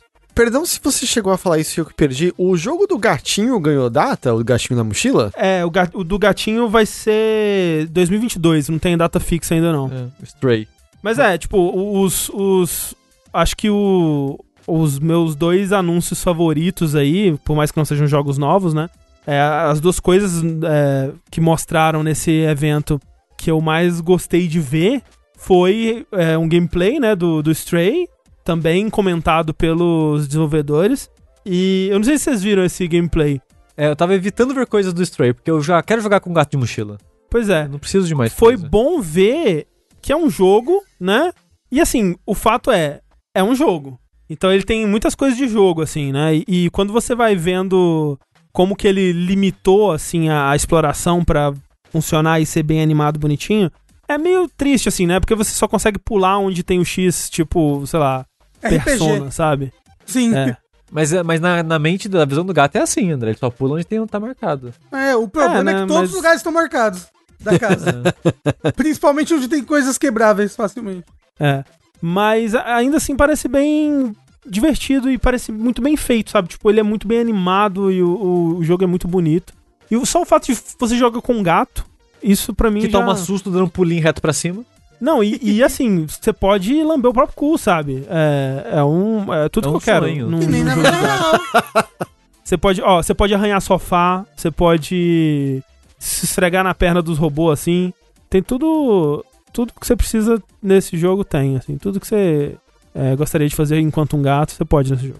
É, e teve também o DLC daquele jogo lá, né, que o André gosta. É, aquele jogo que só eu gosto, aquele jogo que nem Só. ganhou todos os prêmios de jogo do ano em todos os lugares. Qual jogo a gente tá falando? Outer Wilds. Ah, só um dos melhores jogos já feitos na É. história dos videogames. Tá, entendi. Eu não sei se vocês viram esse daí, o, o trailer, é, mas é um, tra- um trailer muito curioso, né? Porque é um DLC do Outer Wilds, não, é um- não é um jogo novo. Que eles disseram que de alguma forma vai se encaixar na mesma história, né? E o, o nome dele leva a entender isso, que é Echoes of the Eye. É isso daí. Uhum. E o olho é uma coisa muito importante, né, no jogo Exato. principal. Mas o, o trailer que eles mostraram, primeiro mostra um- um- uma espécie de eclipse em cima do Sol e uns ambientes novos, apesar de que mostra o mesmo sistema solar, com aqueles mesmos planetas.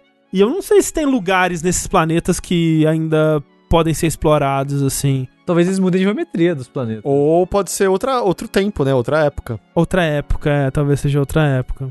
Faria sentido. Faria sentido, não faria? Faria bastante sentido agora. Então, vai sair em setembro e só vem, pelo amor de Deus. É, eu vou poder pousar numa estação espacial virando lá em tempo real. Eu acho que vai- ainda vai ter o Sol, então eu imagino que ainda vai ter estação no Sol. Quer que eu platine pra você, Heitor? Porque isso era um desafio que o... É, tem, uma, tem aquela estação espacial que tá girando rápido pra caralho. Você tem que sair da sua nave e entrar direto nela sem fazer os puzzles certos do jogo. Eu fiquei duas horas pra fazer. Caralho. Foi divertido. Genuinamente divertido. Outer Wilds, Quem não jogou, joga. Esse jogo é muito bom mesmo. pelo tipo, amor de é- Deus. Eu não, tô, eu não tô zoando quando eu digo que é um dos melhores jogos já feitos na história dos jogos. É muito bom. É muito Ele tá no muito Game bom. Pass? Não mais, ele saiu. Ele, não ele mais. saiu, infelizmente. Tipo, e é um jogo que infelizmente depois que você termina uma vez, só tomando uma pancada na cabeça, né? Pra ele. É, ou passando muito tempo, assim. Porque eu pensava isso sobre The Witness, sabe? Mas eu acho que Hum. hoje, se eu jogar The Witness, vai ser como se eu tivesse jogado. Não vai, jogador. ser, não vai ser como a primeira vez, Mas mas eu lembro das, eu lembro das regras, eu acho que esse é o problema. Então, sabe? não lembro. Eu não lembro mais das regras. Eu lembro de algumas. Mas, André, quando você vê a memória É, visual talvez. ativa, ela ativa Talvez. loucamente. A mem- a- André, eu, assim, eu sei que é diferente, mas teve Grand Chase, né? Recentemente relançou Grand Chase. Teve Grand Chase. Eu botei a mão no teclado, André, os meus dedos começaram a se mover automaticamente a fazer os comandos que eu fazia 10 anos atrás, os combos e as coisas tudo, tipo... Falei, caralho, eu não lembro disso, o que, que eu tô fazendo? Do nada o Rafa já tava, mãe, traz Nescau! Ele É, entendeu como isso aconteceu. E ela trouxe mesmo, loucura. Agora, falando sobre coisas que. Nossa, não acredito que até hoje as pessoas fazem isso. É jogar videogame. Videogame em console. Em console. Você fica assim, o quê? Eu tenho um celular na minha mão. O console da juventude. Eu tenho um celular que roda Free Fire. Vai rodar eFootball. E futebol. Pra que, que eu, vou, eu vou comprar um aparelho que custa 15 mil reais se eu já tenho tudo que eu preciso aqui na minha mão? Mas não é assim que as pessoas pensam. Muitas das pessoas pensam porque PlayStation 5 é o console que está vendendo mais rápido da história da Sony. Parabéns, Sony. Não só da história da Sony, é o console que vendeu mais rápido da história. Da história. Da história da Da história. história da história. Aí, eu, eu vou pra sempre lembrar disso, vocês me perdoem. Mas aí alguém vai perguntar: Mas como que é o console mais vendidinho da história se não tem loja nenhuma essa porra? É, é porque tem um, um armazém inteiro lotado do, do- do- dos bot e scalper que comprou essa porra. É, e também porque, né? acabou. Por isso que acabou, que tá vendendo muito. É, é uma combinação aí da, da baixa disponibilidade com um interesse muito grande, né? Então. Mas assim, É. então é, ele bateu 10 milhões né, de consoles vendidos agora, Sim. Que é mais do que o, o PS4 no mesmo período, né? O PS4 tinha vendido entre 8 e 9 milhões nesse mesmo período, então, tipo, é mais, mas não é tão mais assim. Acho que muito por causa da, da, da escassez, né? Acho que teria o potencial de vender muito mais se não fosse a escassez. É, eu acho que sim. Mas é aquela coisa, né? Dá, especialmente pra gente aqui no Brasil, ainda dá muita sensação de que não começou a geração ainda. É, eu, eu sinto isso no geral. Mas acho que é pra gente mais por causa do preço, né? É. Eu- a gente tava até conversando um pouquinho antes de, de começar essa, essa gravação. Eu, eu joguei o Ratchet, que eu adorei, no, no PlayStation 5 lá, terminei, peguei a platina e tudo mais. E isso foi lá no. Foi o quê? Final de junho, não foi? Metade de junho. Tipo, foi isso, foi, foi pertinho da E3, né? D3. E, e considera que eu ainda pude receber o jogo ainda um bocadinho antes e tal. Cara, essa foi a última vez que eu liguei o PlayStation 5. Porque o resto do das coisas que eu tô jogando são coisas que, tipo, eu tô jogando Game Pass, porque tá lá, mas na real a maior parte é retrocompat, sabe? Tá no Xbox One, eu tô Uhum. jogando no Series. Ou eu tô jogando no PC, tipo, as coisas que são realmente nova geração e tal. São poucas, né? São poucas, poucas, poucas, né? Então a gente. Sim. Eu não sinto realmente assim que a geração. É, chegou raras e espaçadas, né? Tipo, as coisas que você não vai querer jogar nem no Game Pass, nem no, é, nem no PC, é, acaba reduzindo pra jogos exclusivos, né? Ou, É. sei lá, jogos que por algum motivo a gente vai receber no, no PlayStation 5, por enquanto, pelo menos. E né? eu acho que parte dessa sensação que a gente não mudou a da geração tem, obviamente, a crise global financeira que está acontecendo aí, mas eu acho que tem também por causa do- da escassez é, das peças para produzir os consoles. Eu acho que dá um certo medo nas empresas de focar em jogo exclusivo para algo Hum. que não é tão certo ainda, É, sabe? tanto que, né, vários jogos aí que a gente já esperava que fosse ser exclusivo do PS5 ainda vai ser É. cross-gen. Tipo, aí você, aí você se pergunta, mas nossa, tipo, o console já é o mais vendido de todos os tempos. Mas talvez tenha esse receio, né, de se eles vão conseguir manter a, a velocidade de produção, como é que vai estar isso. Eu acho que isso afeta um pouquinho, assim. É, e aí não dá pra negar que por mais que 10 milhões seja muita coisa, a base instalada do PS4 é, É gigante. E a muito pandemia maior. atrasou tudo também, né? É, Eu ia falar isso, e o coronavírus fudeu tudo também, né? Sim, tipo, sim. É. vários jogos que eram pra estar aí já lançados. E apesar dos pesares, eu também sinto que pelo fato de ser uma geração que tem retrocompat plena com a, com a geração passada, você sente menos isso? Porque quem trocou de console, ah, tá jogando tudo que, tipo, tá usando. É que no caso, sim, eu não, não tô usando tanto PS5 justamente porque tenho Game Pass e eu tenho PC. E as coisas que eu tenho jogado têm sido coisas menores, indie, porque também não tem nada muito AAA saindo nos últimos tempos, né? Eu acho que de fato a última coisa foi o Ratchet Clank, sabe? Uhum. E aí tem sido mais, mais por conta disso, sabe? Que nem tá dando pra sentir geração. Mas apesar que, sei lá, o Ratchet Clank, sim. É um jogo que você liga e joga e fala, cara, esses gráficos são lindos. Tem Ray Ah, Tracing. não, até Returnal, sabe? O DualSense, sabe? É, Ah. Acho que ele que dá, tipo, caralho, isso é nova geração, isso é uma outra experiência de videogame. Mas você vê, você põe no modo foto, tem Ray Tracing no olho do Ratchet. Pra quê? Não dá nem pra ver isso durante o jogo. Mas tem, sabe? É, é louco. É, e eu acho que talvez também, pra mim em específico, eu acho que é, é a primeira. Caralho, na minha vida, é a primeira geração de videogame que eu tenho console no lançamento. É, a minha também. Então, também tá tendo esse impacto a mais de ter, né, de experienciar o período das vacas magras também, né?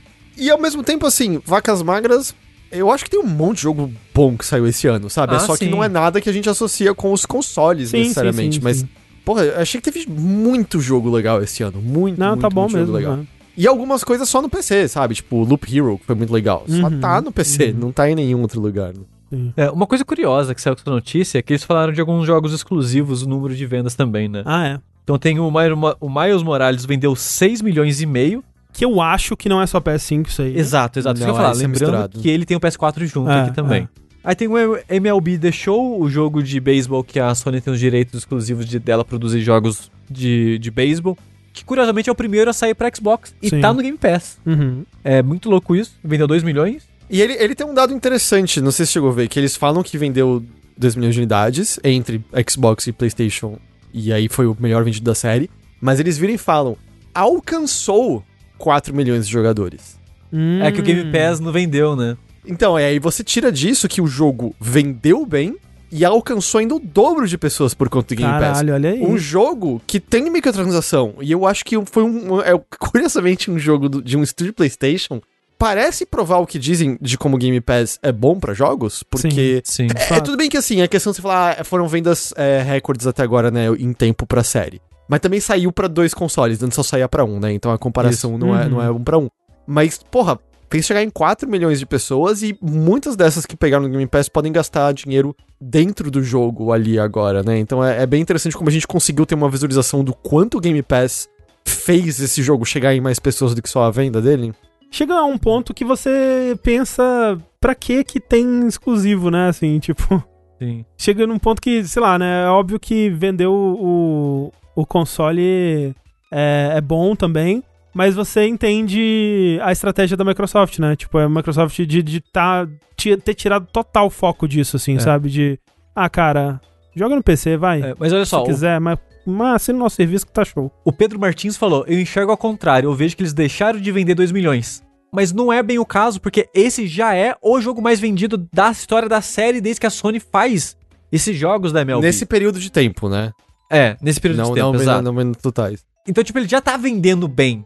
E esses 2 milhões a mais aí é de gente que possivelmente não compraria. Não iria. É. É, não. Por não, exemplo, não. eu vou falar mais no próximo vértice de jogos, minha experiência com o Game Pass. Mas eu já joguei, do começo ao fim, três jogos do Game Pass. Três jogos que eu jamais iria comprar. Uhum. Eu joguei porque estava no Game Pass e tinha vontade o suficiente pra querer jogar, mas não comprar. Sushi, Ah, Forza. Forza. É, pois é. Eu jamais iria comprar Forza. E hoje em dia eu compraria Forza. Se vamos porque ele não fosse lançado no Game Pass, eu iria comprar ele pro meu Xbox. Com certeza, eu gostei tanto do 4, mais tanto, mais tanto, mais tanto. Então, tipo, é legal, né? Você expande os seus horizontes de jogos. E você gastou dinheiro nele, né? Você comprou uns pacotes extra. Eu comprei os dois DLCs, o do lá, Lego é. e o da Ilha da Aventura. o- o Rafa é o, é o cliente modelo, né, do É. Xbox. Olha isso. Tipo, Mas, ma- gente, mostra é tão o case legal. do Rafa, assim, numa, numa apresentação da, da Xbox, assim. Aí o Ratchet Clank vendeu um milhão desde o lançamento dele. O que você pensa, nossa, é pouco, mas é- já é 10%, né? 10% de, de pessoas que têm um console comprar o jogo parece um número E considerável. também é um recorde pra série, pra Em, série em velocidade de venda, Isso, né? é, nesse E a período. gente falou, ele saiu em junho, ele saiu tipo um mês e meio, É, sabe? é. E o que mais me surpreendeu, que deixei por último, o Returnal. O Returnal ele vendeu 560 mil cópias desde o lançamento, mas eu vi uma notícia, acho que semana passada, a Sony dizendo que considera o Returnal um grande sucesso. Ele provavelmente é um jogo consideravelmente mais barato do que qualquer outra Sim, coisa sim. nessa lista, né? Ele é um jogo de escopo relativamente pequeno. Mas é que, é, mesmo assim, ele é um jogo impressionante, que você vê um pouco da justificativa da nova geração nele, e vender 500 mil, a Sony já, não, beleza, tá, tá show. Não. Me, me, me- me deixa curioso, sabe?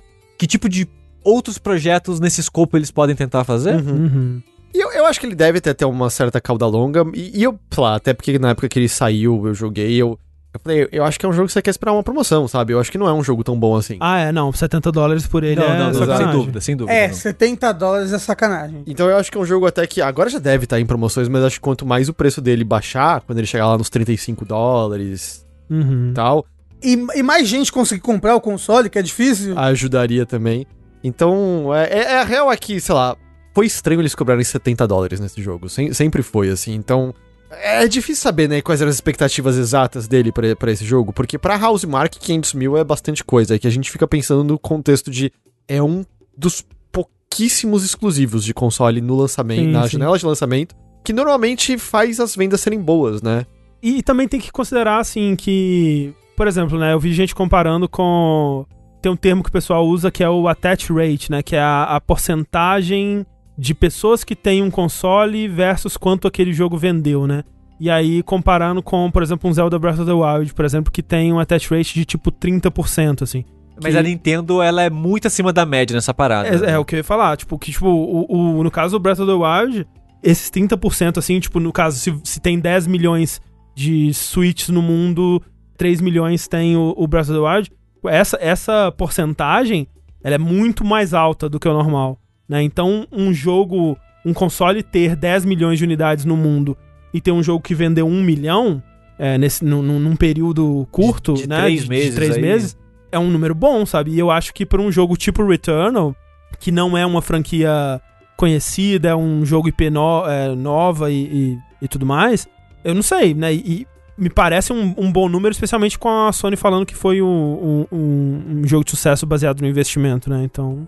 Até pela natureza do jogo, né? Sabe? Tipo, é, além, nem.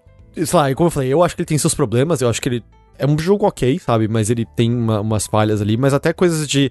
Mano, o jogo tava crashando pra cacete no lançamento, não dava para salvar no meio das fases, isso dominou as conversas, sabe? Eu sinto no, uhum, uhum. em torno do lançamento dele, Sim. de pessoas até meio, ah, acho que vou esperar uma atualização para tornar ele mais palatável pro meu ritmo de, de jogar e tal. E eu acho que todas essas coisas até meio que baixam um pouquinho contra, sabe? De gente que, ah, essa talvez não seja a hora de pegar esse jogo exatamente. Uhum. É, não, é, pois é. Então, é. Bom, bons números. E aí, assim, fiquei curioso para saber como é que tava o, o Xbox nessa, né? Só que a Microsoft já desde o Xbox One, ela deixou de divulgar publicamente os números, né, específicos de venda. O, o Satya Nadella disse em entrevistas que também é o console deles que tá vendendo mais rápido. E aí a gente teve alguns analistas, né? Tipo o Daniel Amad, do X, especulando aí nesse número. E que provavelmente no momento ele tá na marca de 6,5 milhões aí. No mesmo período, né? O que é um, um número, uma porcentagem melhor é, do que o, o Xbox One tava no mesmo período, é. né? Que o Xbox One, ele, durante a maior parte do, do tempo dele, ficou na. vendendo metade, né? Nesse período, vendeu a metade do, do que o PlayStation 4 na época vendeu. Então, nesse caso, o, o Series X e S estaria estaria vendendo. É, é, é são melhor. os dois, gente. São os dois, é, a venda dos é, dois, no caso. S e X. Isso. Que assim, eles são, né, o mesmo console, só. Versões diferentes. Eles são é. a mesma geração, né?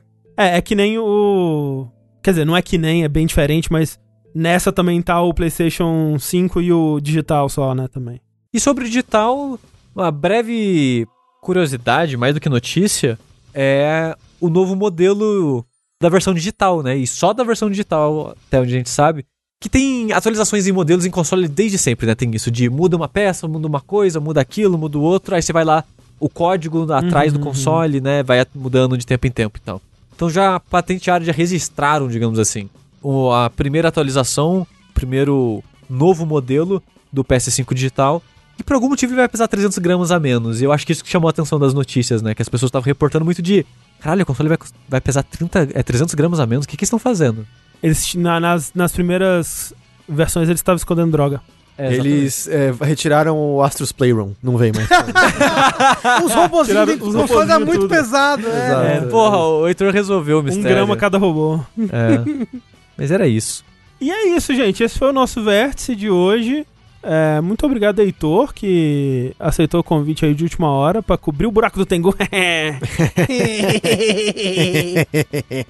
Fale-me, por favor, sobre o primeiro contato esse projeto maravilhoso do Overloader, que inclusive não saiu ainda, mas a gente fala sobre no próximo episódio do Fora da Caixa, que vai sair essa semana. Ó, oh, é assim, vamos deixar claro. É do Overloader, tem o seu do Overloader, mas de verdade, quem capitaneou tudo, fez basicamente tudo, foi o Henrique Sampaio. É, é um podcast documental, vão ser 12 episódios no total, se eu não me engano. No momento que a gente tá gravando isso daqui, saiu o terceiro, saiu nessa semana o terceiro. E é um podcast documentando essencialmente a chegada dos computadores aos lares brasileiros. É, o Henrique começa fazendo um panorama mais ali nos anos 80 do que, que eram os, os computadores por aqui, como eles chegavam, né, a, a natureza da nossa reserva de mercado, herança da ditadura e que não permitia a entrada de coisas de fora legalmente, como a gente desenvolve o próprio mercado aqui através de, de clones ou contrabando e tudo mais. E avançando, e o podcast vai acabar mais ou menos ali nos anos 2000. E é um podcast no qual ele, o Rick contextualiza muito bem a, a história, explicando o que estava acontecendo em cada momento. Eu tenho certeza que a maioria conhece, assim, os fatos maiores como a ah, reserva de mercado, todo mundo conhece, todo mundo sabe do congelamento de preços que rolou ali na época do, do Sarney e tudo mais. Mas o Rick contextualiza isso ainda mais e com relatos de pessoas sobre qual era o efeito disso na prática, sabe? O que aconteceu ali naquele momento. Ele fez, uh, eu acho que foram mais de 50 horas de entrevistas com várias pessoas do meio, trazendo histórias maravilhosas. Assim, é uma, tem uma quantidade até de material extra que eu não sei ainda o que, que o Rick vai fazer eventualmente, se ele vai soltar de alguma forma. porque tem muitas histórias maravilhosas que né, não tem como entrar, mas no podcast tem histórias muito boas. Uh, no, nos os dois últimos, o segundo e o terceiro, tá bem focado na Brasoft, uma empresa que qualquer um que jogou computador aqui nos anos 90 teve contato. Eu acho que a gente tem, por conta deles, acesso a muitos jogos aqui no Brasil, né? Eles tiveram um acordo com a LucasArts de trazer vários dos seus adventures, por exemplo, e outras empresas. Jogos em português, que coisa revolucionária. É, os primeiros não, né? Os primeiros eram só Sim, trazidos e depois, eventualmente, traduzidos. Então, assim, o Rick entrevistou toda essa galera num podcast que eu, eu digo isso até como uma pessoa que eu participei muito mais. O, o Rick, né, ele me dá uma alcunha diferente por episódio. No segundo episódio eu sou palpiteiro, e eu posso dizer, né? Muito mais como palpiteiro, ouviu algumas coisas, viu o que ele tava fazendo e tudo mais. Então eu tô podendo ouvir também muito como fã e, e consigo dizer isso, cara, num podcast que tá extremamente bem produzido. Extremamente bem produzido. Assim, é uma parceria com o B9, com trilha sonora de músicas diferentes, a música que a gente pagou para ser composta, o Overloader pagou para ser composta pro podcast, pagou o Casimiro pra compor. E assim, tá. Ele conseguiu pegar esse bolo de entrevistas e costurar uma narrativa que, cara, tá muito boa, tá muito gostosa de ouvir. Eu garanto qualquer um aqui que dê chance, tem em média uma hora cada episódio, eu garanto que você vai dar play e vai passar voando, assim. Você não vai sentir isso acontecer. Porque, tipo, tá realmente muito. Pelo menos eu acho, né? Eu não sei se você ouviu e não achou isso, André. Não, eu achei, É. eu achei maravilhoso, tô achando maravilhoso. Eu. É, é aquilo, é, é um. É um conteúdo que é 100% a, a minha geleia, assim, porque eu sou muito. Eu tenho muita. Algumas das mesmas experiências que o Rick teve de ter tido o computador como uma das principais referências pra jogos, assim, ao longo dos anos 90, anos 2000, assim. Eu, eu fui total a pessoa do, do PC ali e vivi muito, muito essa época e como você falou, assim, o lance do, do, do contexto histórico, pra mim, é o mais legal, porque tem muita coisa que eu sabia que aconteceu, mas não sabia por que que aconteceu, sabe? Tipo, ah, Uhum. ok, eu sei que teve a reserva de mercado, por isso que começou a, a ter os clones no, no Brasil e tal. Mas, ok, qual que foi a consequência disso de fato? Tipo, como que o mercado eh, se moldou em cima disso? Por que que de repente parou de ter isso? Como que começaram a vir realmente, sei lá, os computadores da IBM, né? Os computadores da, da Apple, né? O que que mudou pra esses computadores virem, né? Tipo, o que que de fato na prática aconteceu quando a inflação pegou, né, com essas empresas que, tipo, sabe, tem a história de uma empresa brasileira que fez uma versão é, em português do, do do jogo lá, como é que chama? O, o Trails in the Sky lá, o primeiro de todos? Ah, sei, o Trails in the Sky. Não, não, Legend of Heroes. Legend of Heroes. Não, ah, antes não, ainda. Não, não, não, não, Dragon Slayer. Dragon, Slayer, Dragon Slayer de MSX da Nihon Falcon, né? É isso. É- É, é que foi muitas camadas, Muitas o André camadas. mandou, eu tinha que lembrar do assunto. Fe- uma empresa brasileira que fez uma versão em português desse jogo lá no- nos anos 80, sabe? E o que aconteceu com essa empresa, sabe? Tipo, Sim. como que a- as mudanças econômicas, políticas no Brasil afetou essa empresa? Isso, nossa, isso é muito, muito legal. É muito curioso ouvir em primeira mão, curioso. Na verdade é trágico, sabe? A questão, ah, eu sabia o que era congelamento dos preços. Meus pais contavam das histórias de Aham. Correr no mercado e fazer a compra no mês. Eu acho que, na verdade, eu lembro minha mãe fazendo compras até quando eu era criança de carrinhos gigantes, porque era costume. Sim. Mas aí eu ouvi na prática de, ah, é isso, não tinha dinheiro pra pagar nenhum funcionário do dia pra noite, porque não podia tirar Exato. mais dinheiro da conta. E aí aconteceu, é, fechou a empresa, o que, que podia fazer? Quebrou todo mundo, sabe? E aí eu ouvi na prática esses relatos, assim, de, cara, eu não tinha noção que o, eu esqueci até agora, o, o cara da Brasoft lá, ele foi até o rancho Skywalker nos Estados Unidos. Ele conheceu o George Lucas lá. Ele provavelmente cruzou o caminho com o Tim Schafer e com o Ron Gilbert, sabe? Pra Aham. fechar negócio, pra trazer as coisas pra cá. Ele conheceu, ele conversou com a Roberta Williams, tá ligado? Pois é.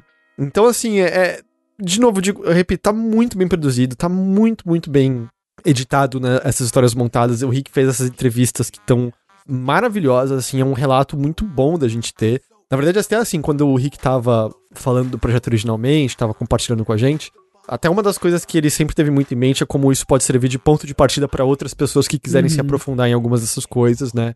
É, E, e- e explorar essa história mais adiante. Mas, de qualquer maneira, uma coisa que é muito recorrente é muitas pessoas que são entrevistadas ali por ele, ele, ele já falou isso em outras ocasiões, são pessoas já velhas. São pessoas já, já de terceira idade, né? É, ou melhor idade, não sei qual é o termo que, que a gente usa. E que meio. Eu não quero soar. Eu não quero soar, soar negativo com isso, mas há um tempo limite pra gente poder ter esses relatos dessas Sim, pessoas, sim. sabe? Essas pessoas que viveram isso em, em primeira mão. Foi muito legal ele conseguir ter esses relatos e, e fazer isso, e, e tá ficando realmente muito legal. Então é. Pra quem tiver interesse, é primeiro contato, procura no seu feed de podcast. Se quiser Os episódios estão lá no site overloader.com.br. Nos posts do podcast, até que é interessante olhar lá no site, o Rick tá sempre publicando material de apoio, fotos que foram compartilhadas com ele, por exemplo. Então tem esse material de apoio lá. Mas também se encontra no, no Spotify e tudo mais, e é. Eu, eu realmente recomendo, assim, deem uma chance, ouçam o primeiro episódio. Eu garanto que vocês vão querer ouvir, ouvir os outros depois disso, porque eu acho que ele fez um trabalho muito legal mesmo ali. É, o pessoal tá pedindo pra gente falar do Kojima, eu sinceramente esqueci. Tinha umas coisas interessantes pra falar do Kojima mesmo, mas esqueci. Ah, é na não, volta. mas é pra falar do Kojima falando de como ele edita com o cérebro Com o coração, direito com os dois e- cérebros. os- Ai, Ei. nossa, isso foi tão vergonhoso. Ei, nossa. ei, tem uma coisa. Acredito que ele só usa metade do cérebro pra editar aquilo ali mesmo. Que absurdo, não. Ah, pô, os trailers do Kojima são legais. Eu, eu, acho- eu gosto dos trailers dele Eu e sei. eu achei bonitinho Eu tô, o texto eu, tô, dele. eu tô zoando, eu só achei. Eu acho. As pessoas ficam tipo assim, ele usa o lado esquerdo pra editar não sei o quê, o lado direito, e ele não usa nenhum lado pra escrever os diálogos. Eu, não, eu, tô, eu tô zoando, os trailers foram legais. Eu acho que foi. Acho que foi a Clarice que tweetou, que eu achei muito bom, que é. Tadinho, tá perdido no personagem, né? É, não, Kojima foi? 100% perdido no personagem. que foi meio isso. Mas assim, é, só pra falar, porque dessas últimas semanas, só pra dar uma, uma, uma posicionada aqui, eu quero uma posicionada de vocês também. É, saíram umas coisas novas, né, do, do Blue Box Studio lá, Eu do não tô nem vendo. Abandoned, né? E eles postaram... Os caras, velho, eles, Eles não se param, eles Ah, não você param. a imagem que um cara de tapa-olho no fundo? É, eles postaram a imagem do teaser lá do, do aplicativo louco deles lá, que é um, um- a- a- o texto, né, assim, abandoned, sei lá o que que é. No fundo, uma imagem borrada de um cara de tapa-olho com É assim, um texto borrado no fundo. Agora eu não, cara- mais, eu não tenho mais dó deles, não. Eu não tenho, acabou. Não, eu não só não tenho dó mais deles, mas como tem que ser, velho. Não tem como não ser. não, não, não, André, Não é, eles, não eles é. viram, eles viram que caralho.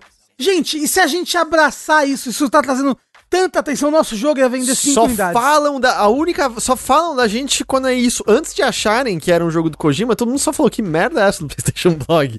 É, por que, que tem 5 FPS Mas, esse jogo? ou- mas eu não sei. Gente, porque o, o lance é: se não for nada, eles vão receber tanto hate. Tanto Eles já hate. estão Mas- recebendo. mas É, eu mas acho- André, eles vão receber muito hate, mas vender mais do que eles venderiam, sabe?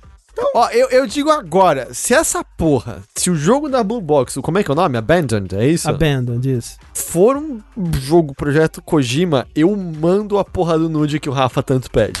Eu- Kojima! Mas olha só, eu vou, eu vou mandar aqui então a Kojima. real. ó. Eu vou, eu vou receber aqui, eu recebi no meu ponto eletrônico aqui, é verdade. Eu vou mandar real. Porque assim, ó, o que eu, o que eu acho é que. Eu acho que, tudo bem. Talvez se- seja a estratégia do, do falem mal, mas falem de mim. Estão falando de mim, tá tudo certo. Por mais que o. Né, o backlash disso depois, quando descobrindo que não é nenhum jogo do Kojima, vai ser horrível. Mas botamos o nosso nome na, na- na- no, no mundo.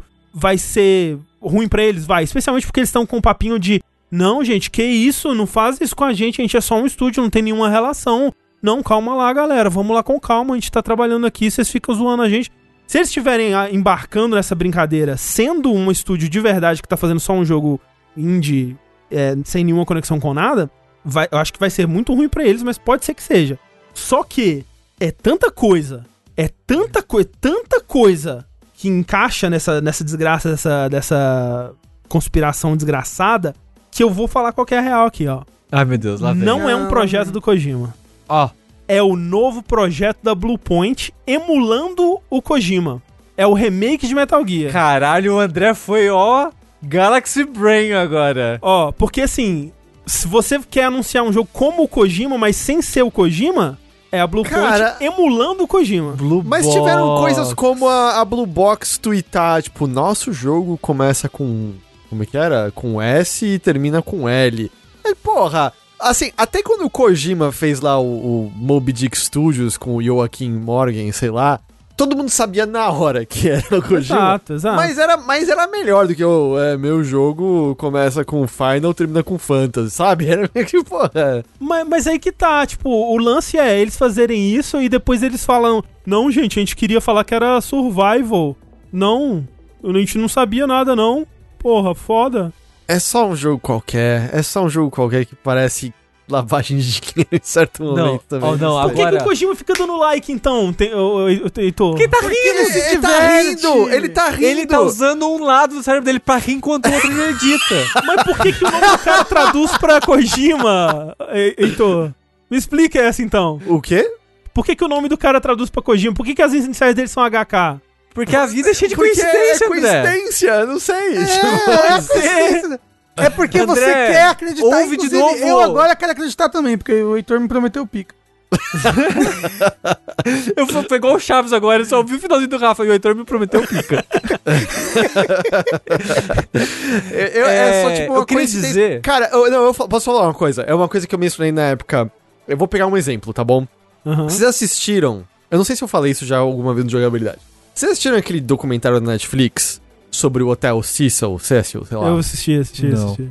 Cara, é- é a história do hotel, que era onde rolava um monte de merda, rolou Aham, assassinato, e aí rolou o caso da. da. Elisa Lam. da Eliza Lam.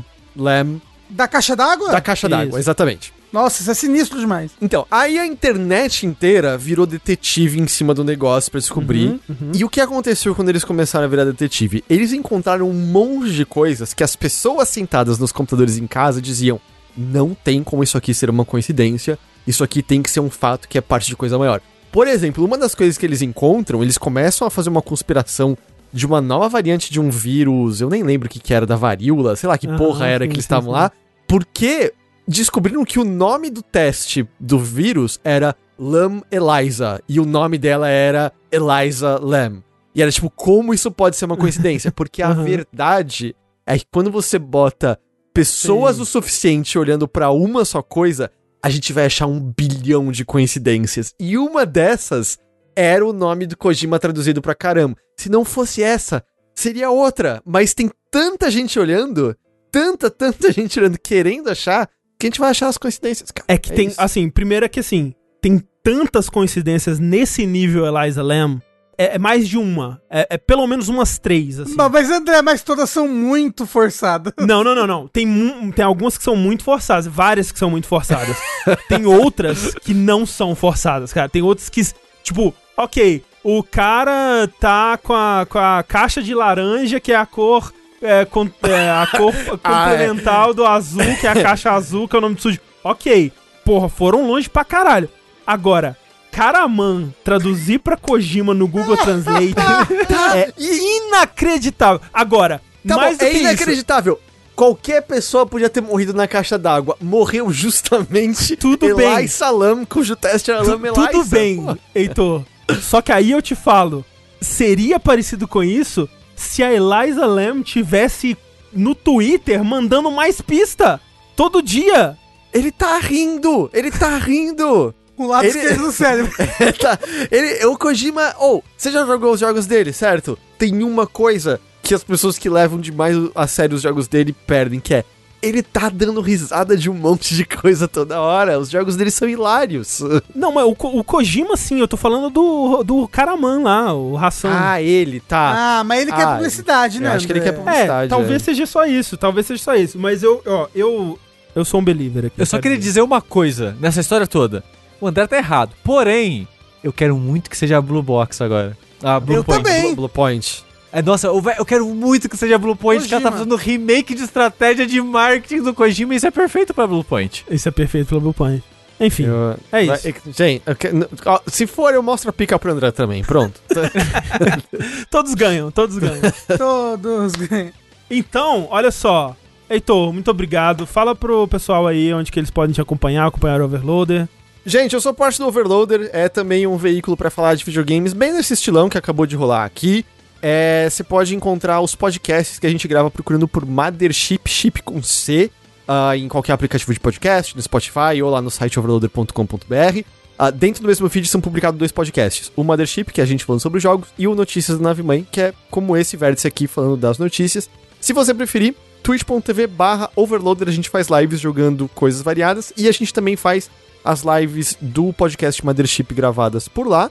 E reitero aqui a minha propaganda do primeiro contato, um podcast documental produzido pelo Henrique, que tá saindo, tá no seu terceiro episódio, vão ser 12, está muito, muito legal mesmo. Se for pra você ir atrás de uma dessas coisas que eu falei agora, eu digo vá atrás do primeiro contato. Que tá no próprio feed, né? Você procura por primeiro contato Exato, aí, onde é, você escuta isso. podcasts. É, tem que ser, é, ele tem um feed próprio, ele é especial demais pra andar com os podcasts que eu edito. E aí você encontra lá. Mas é isso. Aí, se quiser me seguir, Zito Silva nas redes sociais, Instagram, Twitter, tô, tô em todos os lugares, pode me seguir também. É isso, gente. Então, cheio de teorias da conspiração, como não pode faltar aqui, eu me despeço. Eu sou o André Campos. Eu sou o Kojima. Eu também sou o Kojima. Eu sou a Blue Box. Porra, então eu tô em casa, gente. Valeu. e até a próxima, gente. Tchau, tchau.